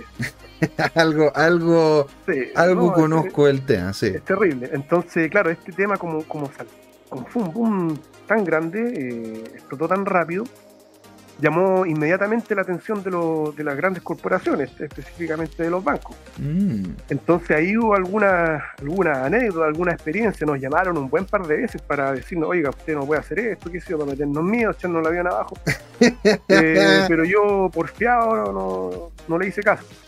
Así que seguí con mi cuenta nomás. Y el, tema es que, claro, es como no sé si ustedes habrán visto o, alguna, o tenido alguna experiencia al respecto. Acá en Chile vivimos en un, oligopolio, entonces lo que pasó... No te lo puedo creer, estoy impactado. Sí, o sea, o sea, Alejandro, yo estoy... ¿Esto es nuevo para mí? ¿Me estás diciendo tú de que aquí existe un oligopolio y que los bancos no quieren algún otro tipo de solución referente a su negocio? Estoy... A ver, para yo... Que, para que sepa. una primicia. Es, algo nuevo para mí. Sí, es una primicia te comparto una primicia. Entonces, el, claro, ¿qué fue lo que pasó? Y de hecho es otra anécdota para contarle a mis nietos. Los bancos fueron a tocar la puerta a la superintendencia. En ese tiempo era la superintendencia de Banco e Instituciones Financieras, hoy día se llama CMF. Así es. Eh, y literalmente cambiaron la ley, pues, la, la 20.950. Así es. ¿Y por qué digo que, es una, una, anécdota para contarla a, mis nietos? Porque si tú vas a la ley, a la nueva, a la modificada, al final hay, de esa ley hay un parrafito que está literalmente dedicado a nosotros, que dice algo así como la empresa pequeña o algo así, las fintech no pueden realizar este servicio porque bla, bla, bla. Entonces es, curioso ahí para, ¿Pero por, qué, qué, problema tendrían de ellos de que no puedas realizar? Porque, porque tú no podías realizarlo por problemas. No, o sea, literalmente te colocaron una ley y te dijeron no por ley.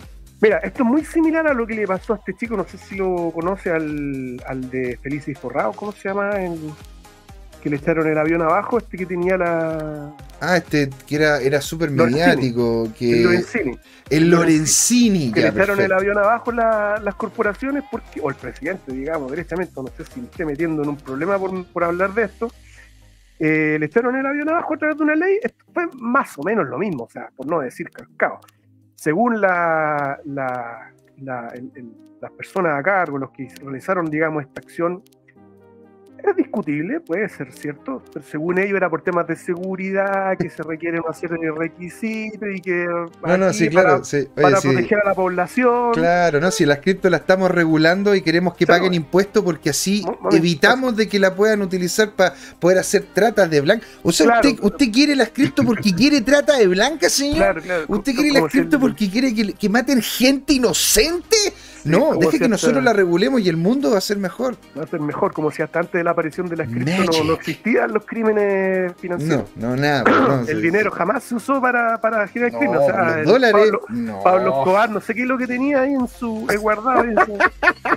claro, tenía bolita dulce. Claro, claro, claro. El dinero fiat nunca se ha utilizado para crímenes, así es que no. En fin.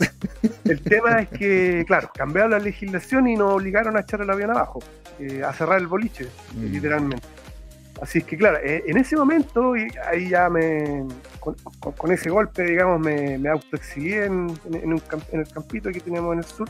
Mm, eh, claro, un, buen par de meses a pensar qué poder hacer, pivotear otra vez. Y ahí dije, vamos a volver a los inicios de la empresa vamos a desarrollar alguna solución basada en criptotecnología, dado que hasta el día de hoy, y tiene para muchos años más, no va a ser regulado en términos de prohibición.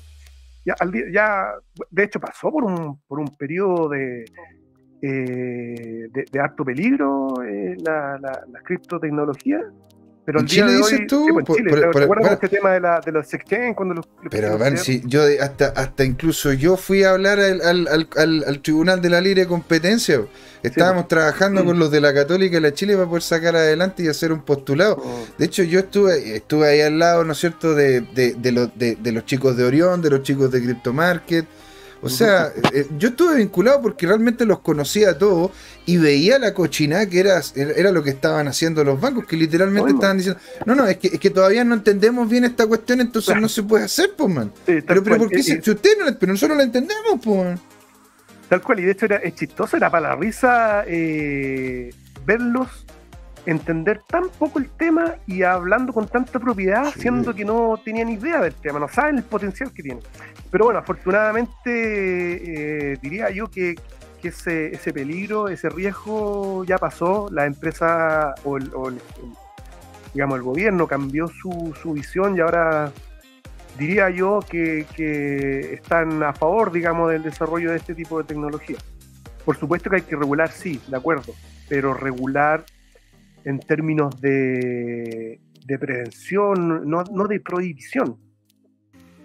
Es que bueno, Por ejemplo, si tú quieres, si tú quieres prevenir, claro, si tú quieres prevenir, o sea, o sea, que una prevención involucra necesariamente una o un rayado de cancha, como se dice. Pero es que ponte tú, ¿quién es el que hace ese rayado de cancha?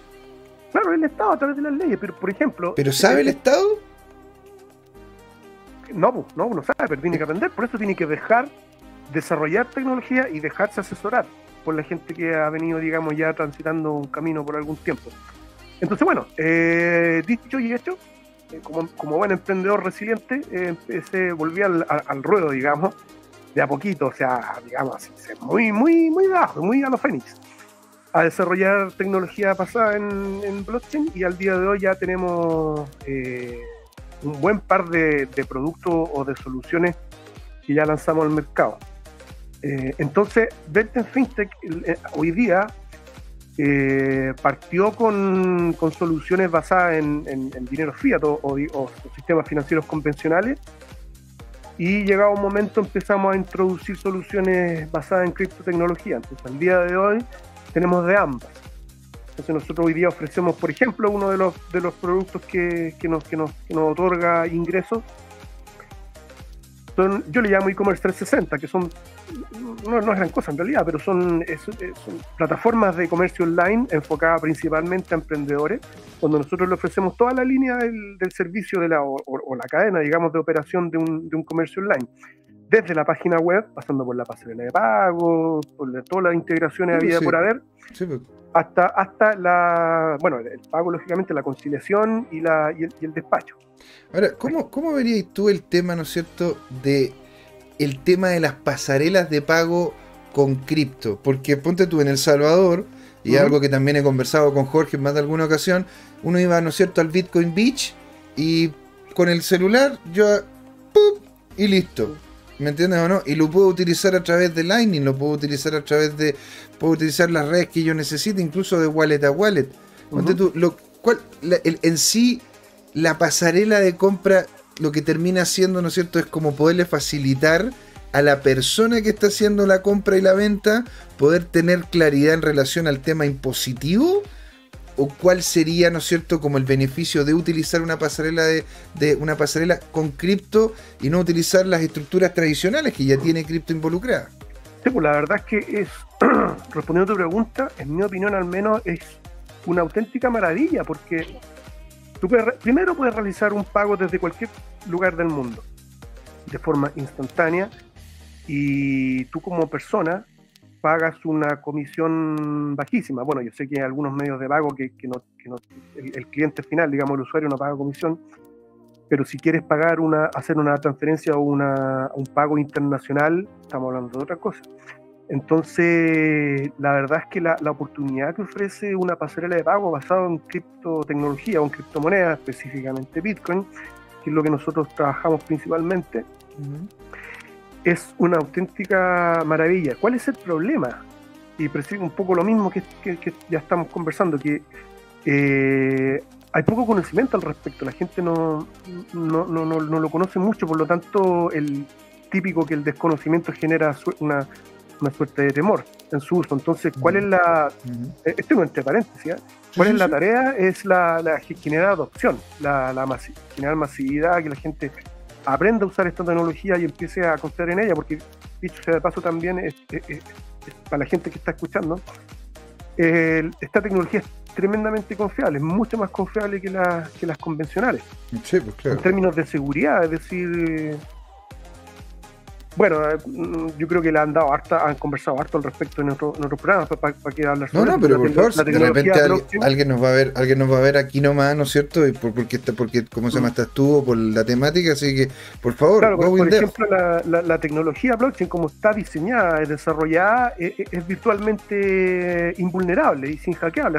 Hasta el día de hoy, si Jorge me corrige, la blockchain de Bitcoin no, nunca ha sido vulnerada, hackeada, y, es, muy, muy difícil que, llegue a serlo algún día, porque de hecho, mientras más no existan, más difícil va a ser, hackearla o vulnerarla. Exactamente. Entonces, bueno, habiendo dicho eso, nosotros, de hecho, tenemos una, desarrollamos una solución, una pasarela de pago eh, con, con Bitcoin, que compite o, hace lo mismo, digamos, que, la, que las otras pasarelas de pago, no sé si puedo mencionarlo, pero por ejemplo Transbank o... Sí, sí, dale, aquí, aquí, no tenemos no, no, tenemos nada, aquí podemos hablar lo que queramos.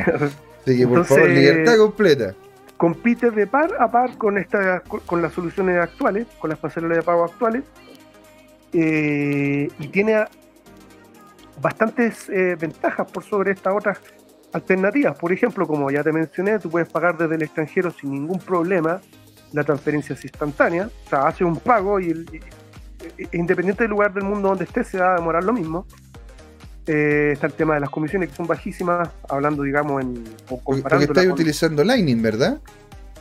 No, nosotros no utilizamos Lightning, no utilizamos directo. Entonces, lo, única, lo único que, o la única desventaja al utilizar Lightning es que para que la transacción se, se procese de forma exitosa, tienes que esperar la confirmación de la blockchain o de los, de los bloques, digamos, que dependen de lo, cuánto, cuántas confirmaciones quiere el comercio. Tú la puedes configurar ahí. Yo, por ejemplo, en, en, uno de nuestros comercios tenemos seis confirmaciones, entonces ahí hay que esperar más o menos, con, bueno, depende en realidad, pero por lo general no es mucho, media hora a veces menos. o sea, Jorge, Jorge la otra vez me estaba mostrando, ¿no es cierto?, como, como un gráfico, como un GIF. ¿Te acuerdas tú que lo subimos, subimos a arroba tu CryptoTime? Que era como donde salían, ¿no es cierto?, estas pelotitas que eran como las transacciones. Y el tema de Lightning se veía, o sea, en comparación a cómo es Bitcoin solo y después Ethereum, que tiene una cantidad de transacciones bastante menos, pero bueno, son, fueron las primeras blockchain serias que existieron. Pues entonces es como llegar y querer que el Forte ande igual que un Porsche carrera último modelo, no, no, no andar a la misma velocidad.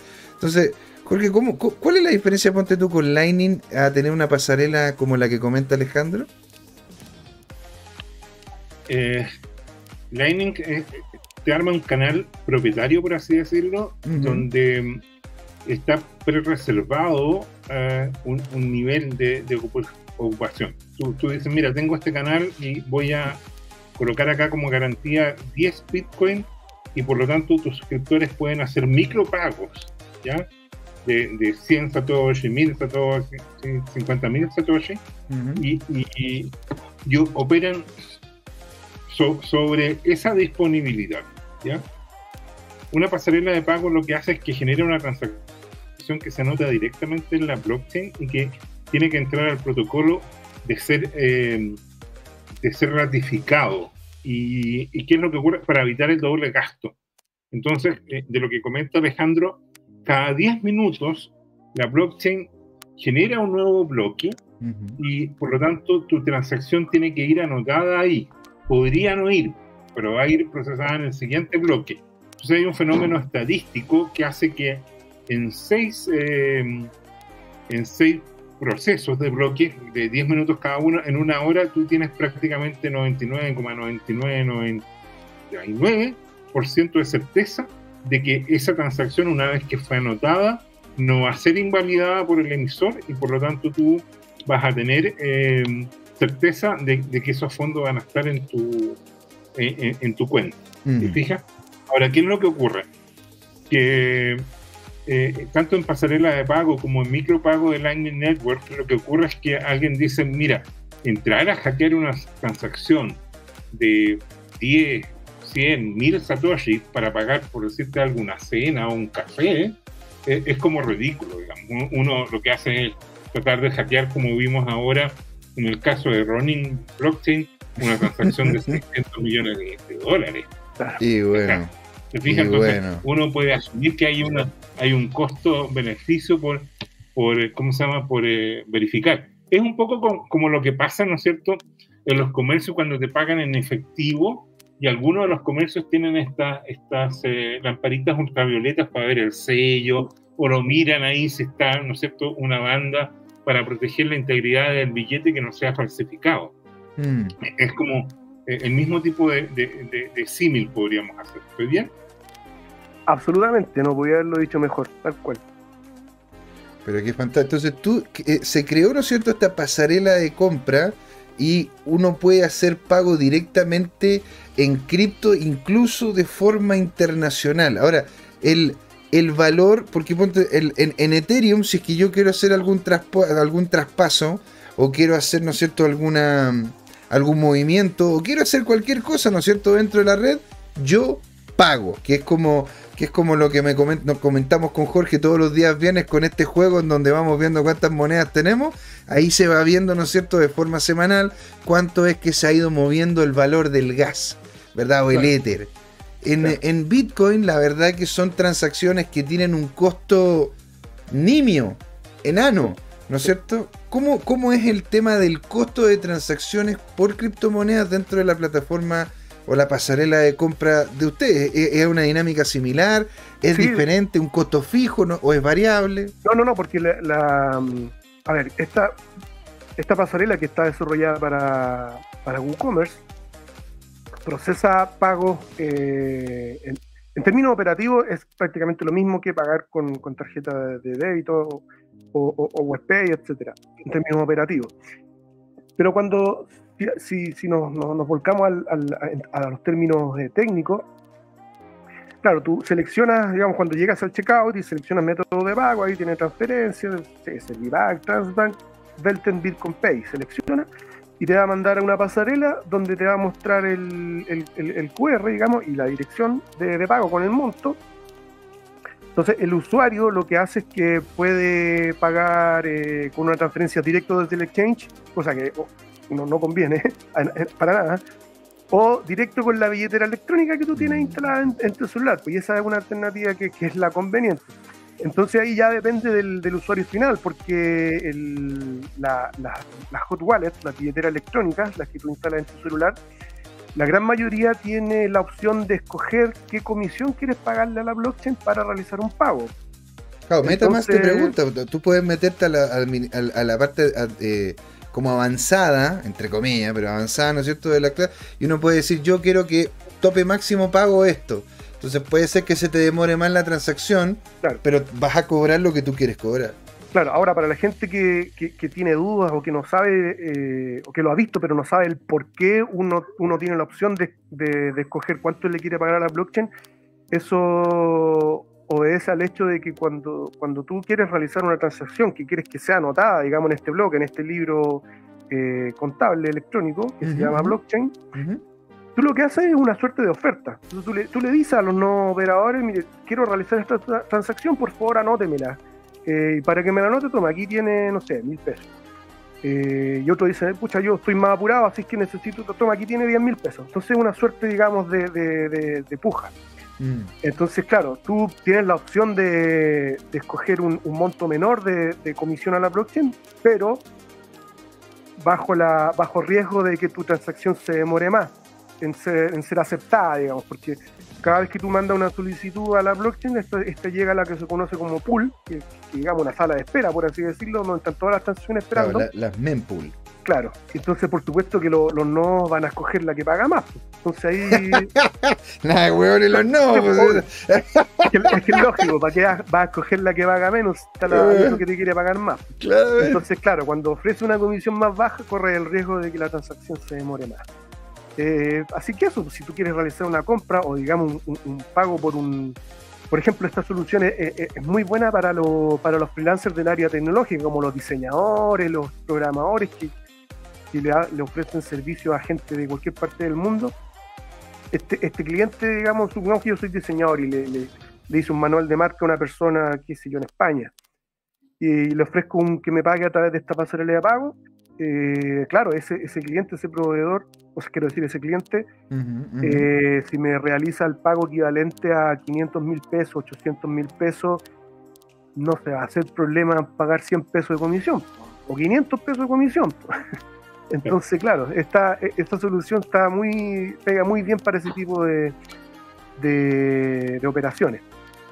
Y bueno, ¿qué personajes se, te han acercado? Porque en realidad, claro, tú ofreces una serie de productos que de hecho varios de ellos involucran una involucran blockchain, no solamente el post, me imagino yo que tú también podés pagar con el post ahí con, sí, este es, un proyecto súper interesante, digamos, eh, está un poquito stand-by porque de hecho partimos, no sé si alcanzo a hablar del tema, pero ese, ese proyecto del post está en, en, stand-by, pero, pero el día de mañana, cuando, si es que no logramos terminarlo, o sea, quiero decir, cuando logremos terminarlo, va a ser muy emprendedor, ¿te das cuenta, no? sí, va a ser muy similar a los posts eh, convencionales que todo el mundo conoce, pero con la gran diferencia que tú puedes pagar con lo que nosotros llamamos efectivo digital. Lógicamente también vamos a incluir Bitcoin porque es nuestro gran amado, digamos, nuestro salvador. Eh, pero eh, también otra, otras criptodivisas que, que esperamos poder desarrollar de manera interna propia, a la cual le llamamos efectivo digital.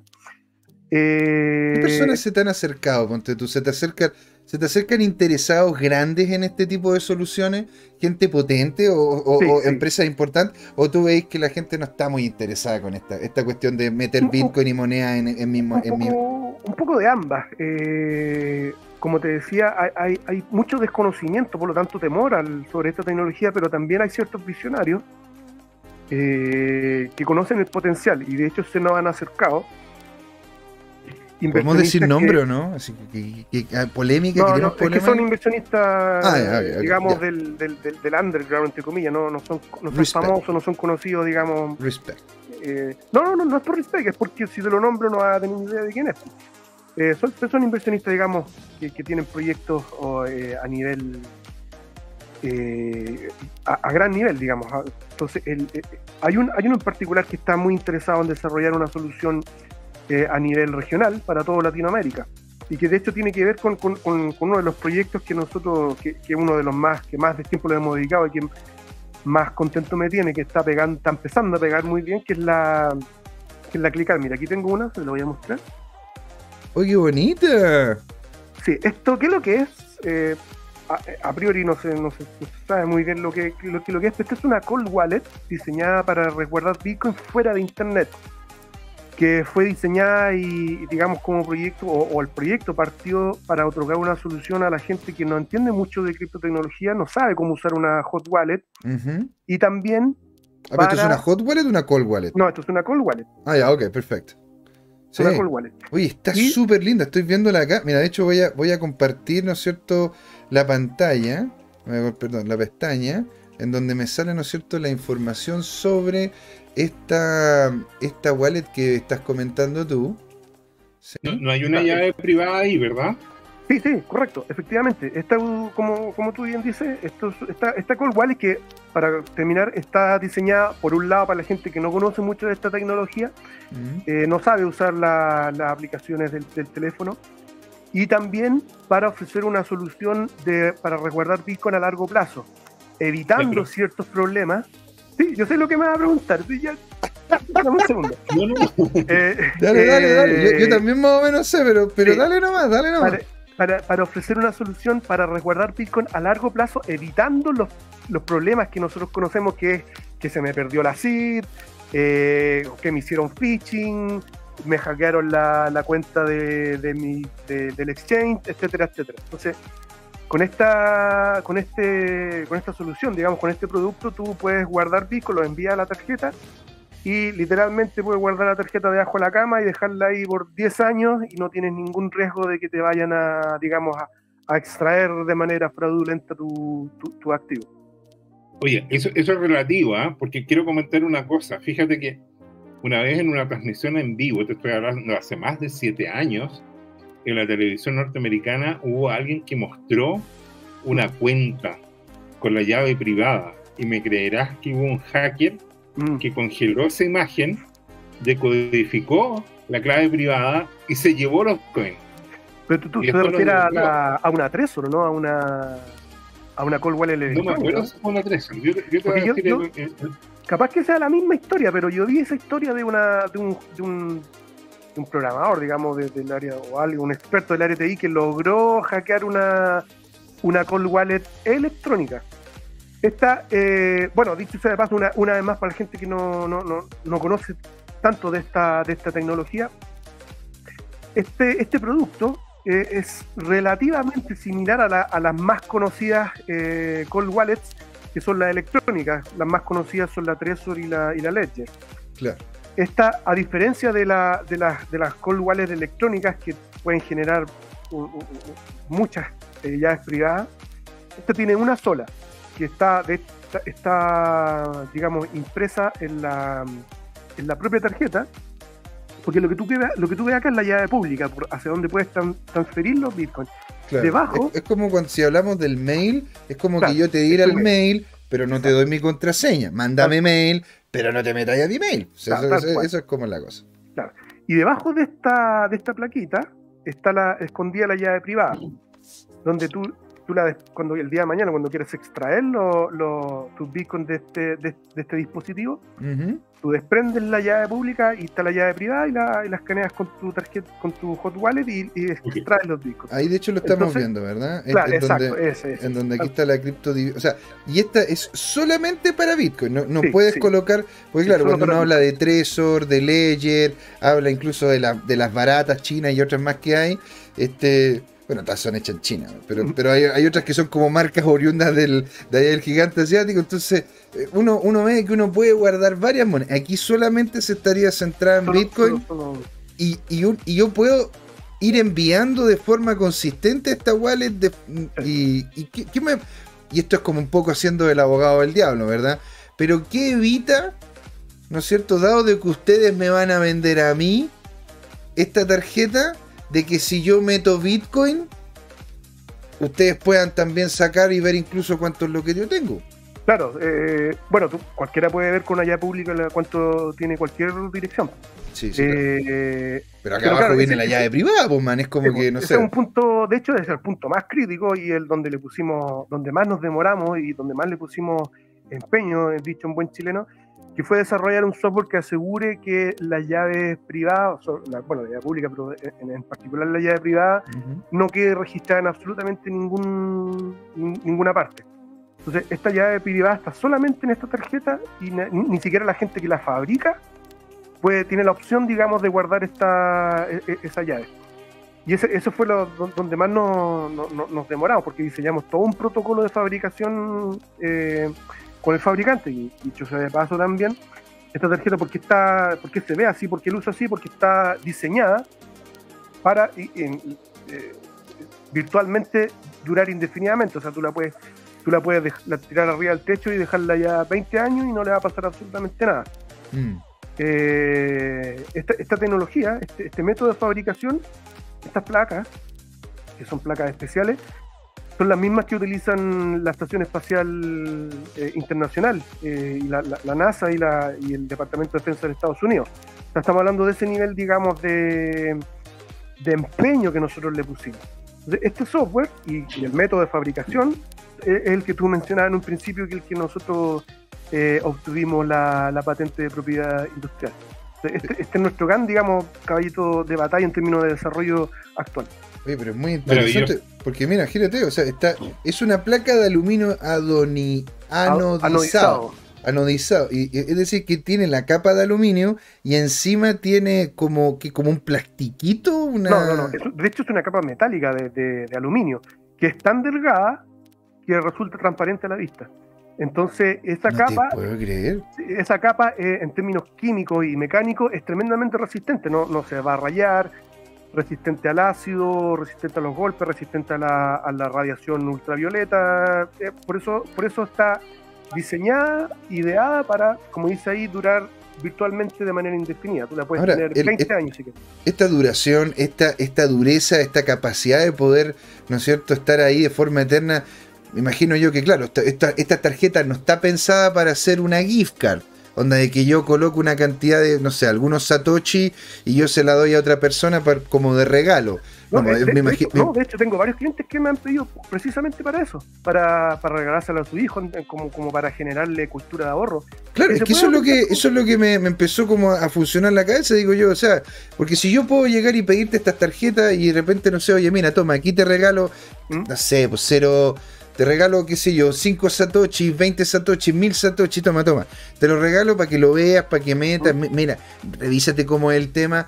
Porque ¿cuánto más o menos cuestan estas tarjetas si es que, pero, y, y, vacías, pues sin nada adentro? Sí, pues el valor comercial es de, acá en Chile es de 25 mil pesos redondo.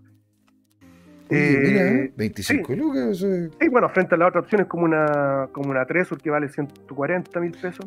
Eso, eso es verdad. Eh, es, una, es una opción. E, e, es una opción. Y como, como bien dices tú, eh, precisamente muchos clientes nos preguntan cómo funciona, qué sé yo, porque se la quieren regalar a sus hijos o a sus parientes a modo de, de, gift card o a modo de cuenta de ahorro. Esto se puede ser considerada de varias formas.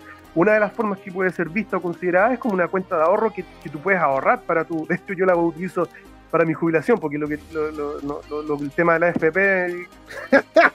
Pero no entremos en detalles, macho, no entremos en detalles. Para mí, mi, mi jubilación está metida acá considerando, digamos, el crecimiento que, tiene Bitcoin a lo largo de los años, pues partió valiendo como 10 centavos y ahora va en casi 50 mil dólares.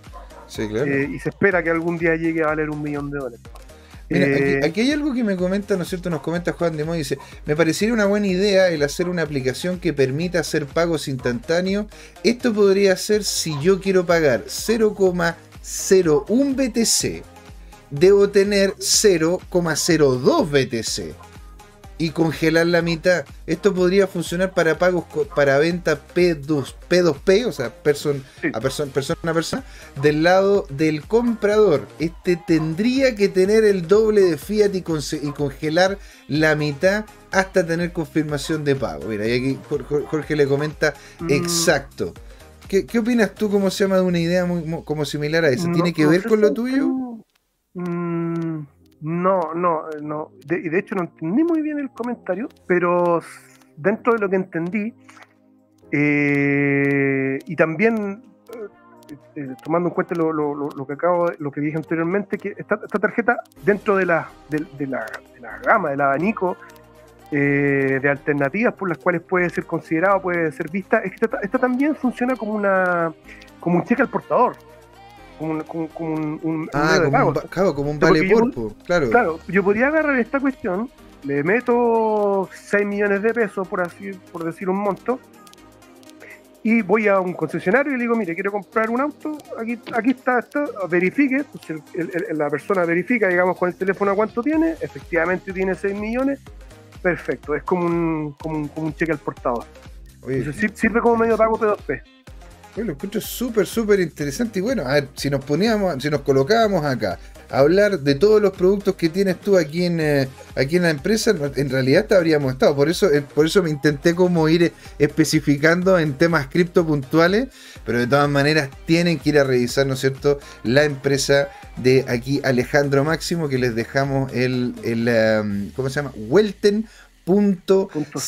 Ahora, corporativo si para ya ir cerrando, ¿no es cierto? Dado de que nos estamos acercando al final del, programa, unas últimas palabras, Alejandro, ¿dónde te podemos encontrar? Y vamos, y, vamos ya haciendo el cierre. Sí, belten.cl, lo que tú tienes ahí en, pantalla. Ahí está todos los medios de, contacto. Ahora, no quisiera dejar pasar la pregunta que tú me hiciste al principio, que quedó en el aire. El tema de, la, de los exchanges que están ofreciendo las tarjetas prepago. Sí y no. La verdad es que para allá están apuntando las empresas, sobre todo los exchanges, están apuntando a ofrecer eh, medios de pago a través de tarjetas con, el sello Visa Mastercard, pero le ha sido súper difícil por lo mismo que conversábamos hace unos momentos, que es el tema de que como estas grandes corporaciones le tienen miedo a las tecnologías nuevas, le han puesto muchísimas trabas. Entonces, por mucho tiempo le han cerrado la puerta. De hecho, Mastercard cerró proyectos de, relacionados con, esta tarjeta. Han habido varias empresas que trataron de, introducir al mercado una tarjeta eh, prepago cripto, como se le llaman, y echaron el avión, abajo. Pero hoy día la, visión ha ido cambiando y se están desarrollando alternativas o, productos que ofrezcan esta, esta alternativa. Así es que yo creo que en unos meses más, probablemente quizá el próximo año, ya podamos ver tarjetas prepago con Bitcoin, por ejemplo. Es que sería, sería algo maravilloso, sería lo más sexy del mundo poder llegar y pagar, ¿no es cierto? Literalmente con, con, el Bitcoin. Que... Ahora, yo personalmente no soy de, yo no pienso en pagos en Bitcoin porque le veo el potencial de valor que tiene. Si usted tiene un Bitcoin, mejor, qué sé yo, guárdelo, guárdelo no, no pague cosas, ¿no es cierto? Y ahí Jorge yo creo que estaría de acuerdo conmigo, que oye, no, no pague con Bitcoin pague con, pague con otra moneda. No, digo que sí pague con Bitcoin porque así ayudas a que la tecnología se adopte, se masifique. hay que ah, perderle el miedo. es que si a mí me pagan en Bitcoin, a mí me pagan en Bitcoin, yo pago en Bitcoin, genial. ¿Mm? El problema es que, claro, ahora quién te va a pagar a ti en Bitcoin directamente, ¿no es cierto? Pero Mira, yo eh, recibo, yo recibo y hago pago en Bitcoin todo el tiempo. hace, hace como dos semanas me enviaron como dos mil dólares de, Europa en Bitcoin. Totalmente de acuerdo. Ahora, eres un hombre conocedor del tema, que incluso, con cierto, hace mucho tiempo que, está vinculado a esto. El sentarme yo con personas, digamos, de, de, de 50 en adelante, ¿sí? Y poder conversar con ellos sobre este tipo de tópico que vinculen, ¿no es cierto?, la computación como algo importante y cómo poderlo mezclar, a, mí me ha sido complejo. A mí me ha sido complejo. He, logrado atravesar esa maraña de preguntas porque, claro, llevamos mucho tiempo vinculados a este tema. ¿Te das cuenta? Ahora, mira, Carolina Mont me dice: si esta tarjeta vuelve underground, se masificará su uso. Si pretenden competir con la banca tradicional, van a fracasar. Es que no compite con la banca porque no, no es lo mismo. Esta no es una tarjeta para pagar. Yo no, yo no puedo pagar un café con esa tarjeta en particular, con esta que estás viendo. Claro. Porque no, no es para eso, esto es una, es una call wallet, es para. Con, el que sí competiría son con las cuentas de ahorro, ¿eh? Con eso sí competiría. Ahí, ahí, claro. Pero eh, hay un ángulo que es interesante y es el siguiente: mira, en esto qué? Se pegó. Es que el ángulo que quería ver era tan importante que el internet colapsó. Jorge. Mira, eh, Bitcoin está a 47 mil dólares. Bitcoin son 100 millones de Satoshi. Si tú quieres tener un millón de Satoshi, esos son 470 dólares. Imagínate que uno tenga un ahijado, un hijo, como decía, un joven o no tan joven, la edad no es problema, pero tú lo puedes marketear y decirle, mira, te regalo un millón de Satoshi. Guárdalo, al menos cuatro años, guárdalo un ciclo. Eso te cuesta 470 dólares. Cargar eso con 100 Satoshi hoy día. Pero, ¿te imaginas cuánto, cuánto vale cuando, cuando en realidad eh, yo estoy muy bullish con todos los analistas, ¿no es cierto? Que para este ciclo fin de año, lo menos que podría estar valiendo, y esto no es una predicción de precio, esto no es asesoría financiera, es una opinión informada. Es, el doble, yo, yo espero, porque mira, es, tanto así que, eh, mira lo que ha pasado en la última semana de acción de precios, llevamos nueve velas verdes. Mm. Y después de, de, cuando vienen estos carrerones, uno sabe que va a caer el precio. Pero, pero ¿qué es lo que ocurre? Que estábamos hablando que el cofundador de Luna acaba de comprar casi 1.500 millones de dólares y el precio solo corrigió menos 1,5%. Estamos hablando de que en otras ocasiones Bitcoin tranquilamente se desploma 30, 40, 50, 70%, ¿ah? y ahora tú puedes ver lo, lo potente de, de, la demanda. Mm. Apareció la demanda y eso está generando una acción de precio que es interesante. Entonces, yo directamente lo, encuentro re interesante para la gente que necesita, más que la abstracción, algo bien concreto. ¿ya? Y tú le dices, mm. ¿sabes qué? Aquí tienes un millón de Satoshi. Guárdalo. Eh, va a ser tu jubilación en algún momento, te va a resolver la jubilación. Tal cual. De hecho, pues, si yo fuera ministro de Hacienda, yo a, a cada bebé le pondría esa ficha, por así decirlo. Tal cual, tal cual. De, hecho, si me permiten eh, eh, mencionarlo, yo tengo una, una sobrina que, que, nació, o sea, que tiene un año, y para su primer cumpleaños le regalé una de estas con, con cierta cantidad relativamente considerable de, de fondos. Entonces ahí yo le escribí a Tacito, eh, extráelas cuando cumplas 18. Cuando tenga 18 seguro que va ese, ese monto va, le va a pagar la carrera, con seguridad. O sea, esa cuestión le va a pagar la carrera, le va a comprar un departamento, se lo va a moblar y no se va a tener que endeudar en el 120% de su patrimonio. Así que, pero mira, ya para ir haciendo el cierre, ¿no es cierto? Ya escuchamos las frases finales de Alejandro. Jorge, ¿algo último que decir para ir haciendo el cierre? No, eh, solo destacar que Alejandro es miembro de la Asociación Bitcoin Chile, más conocida como HCRIP, Asociación Chilena de Criptotecnología, y que eh, yo agradezco, yo soy socio fundador y agradezco que, que, se vaya generando un núcleo porque falta, está todo por hacer y falta de todo tipo de personas que colaboren. Desarrolladores, programadores, analistas, emprendedores y una serie de roles que hay que ejercer comunicadores Sí, del área comercial, gente que, que intente penetrar estas soluciones en el mercado. Eso falta harto. De hecho, no sé si, ser autorreferente no me gusta, pero soy de los pocos que, trata, intenta, digamos, Lógico, solucionar el mercado. O sea, y habiendo conocido el mercado tradicional acá en Chile, la verdad que sí, pues yo la verdad que a mí me ha costado encontrar gente así. De hecho, en su momento quisimos también hacer un proyecto en lo que era el tema de las tarjetas, eh, no tampoco no nos funcionó. Intentamos hacer varias cosas, incluso, incluso entre comillas, pasarelas de compra, pero que en definitiva pudiesen llegar y ver el, reconocimiento facial. Tampoco funcionó. Vinculamos una serie de cosas en cripto. Entonces, no quiero ser pesado, pero ya son las 8.10 y no queremos tampoco hacer abuso de los tiempos de, de, las personas, ¿no es cierto?, que estamos invitando. Le damos la gracia aquí a toda la gente que nos estuvo hablando en el chat, que estuvo muy entretenido. Llegó todo micro, señor. Llegó todo micro, Dodgeman en la casa. Goro 2030 dice, grande máximo. Saludos de Mariano. Un excelente producto Clickart. Así que le mandamos, le, mandamos el saludo que comentaba aquí. Está también hablándonos Carolina Moon, que es una, que una, una también al programa. Don Juan Limón, que estuvo conversando con nosotros. El señor Laporta. El señor Laporta. Y aquí también está Tonsilolitos que nos mandó un dedito para arriba. Genial haberlos tenido de todos ustedes. Muchas gracias por esta, por esta tarde maravillosa, esta conversa gigante con Alejandro Máximo, Jorge Gatica, Jorge Gatica, aquí José Miguel despidiéndose porque esto fue Crypto Time. ¿Por qué, Jorge? Fue hora de hablar de criptos. Porque fue hora de hablar de criptos. Ahí nos vemos. Chao, chao. chao, chao.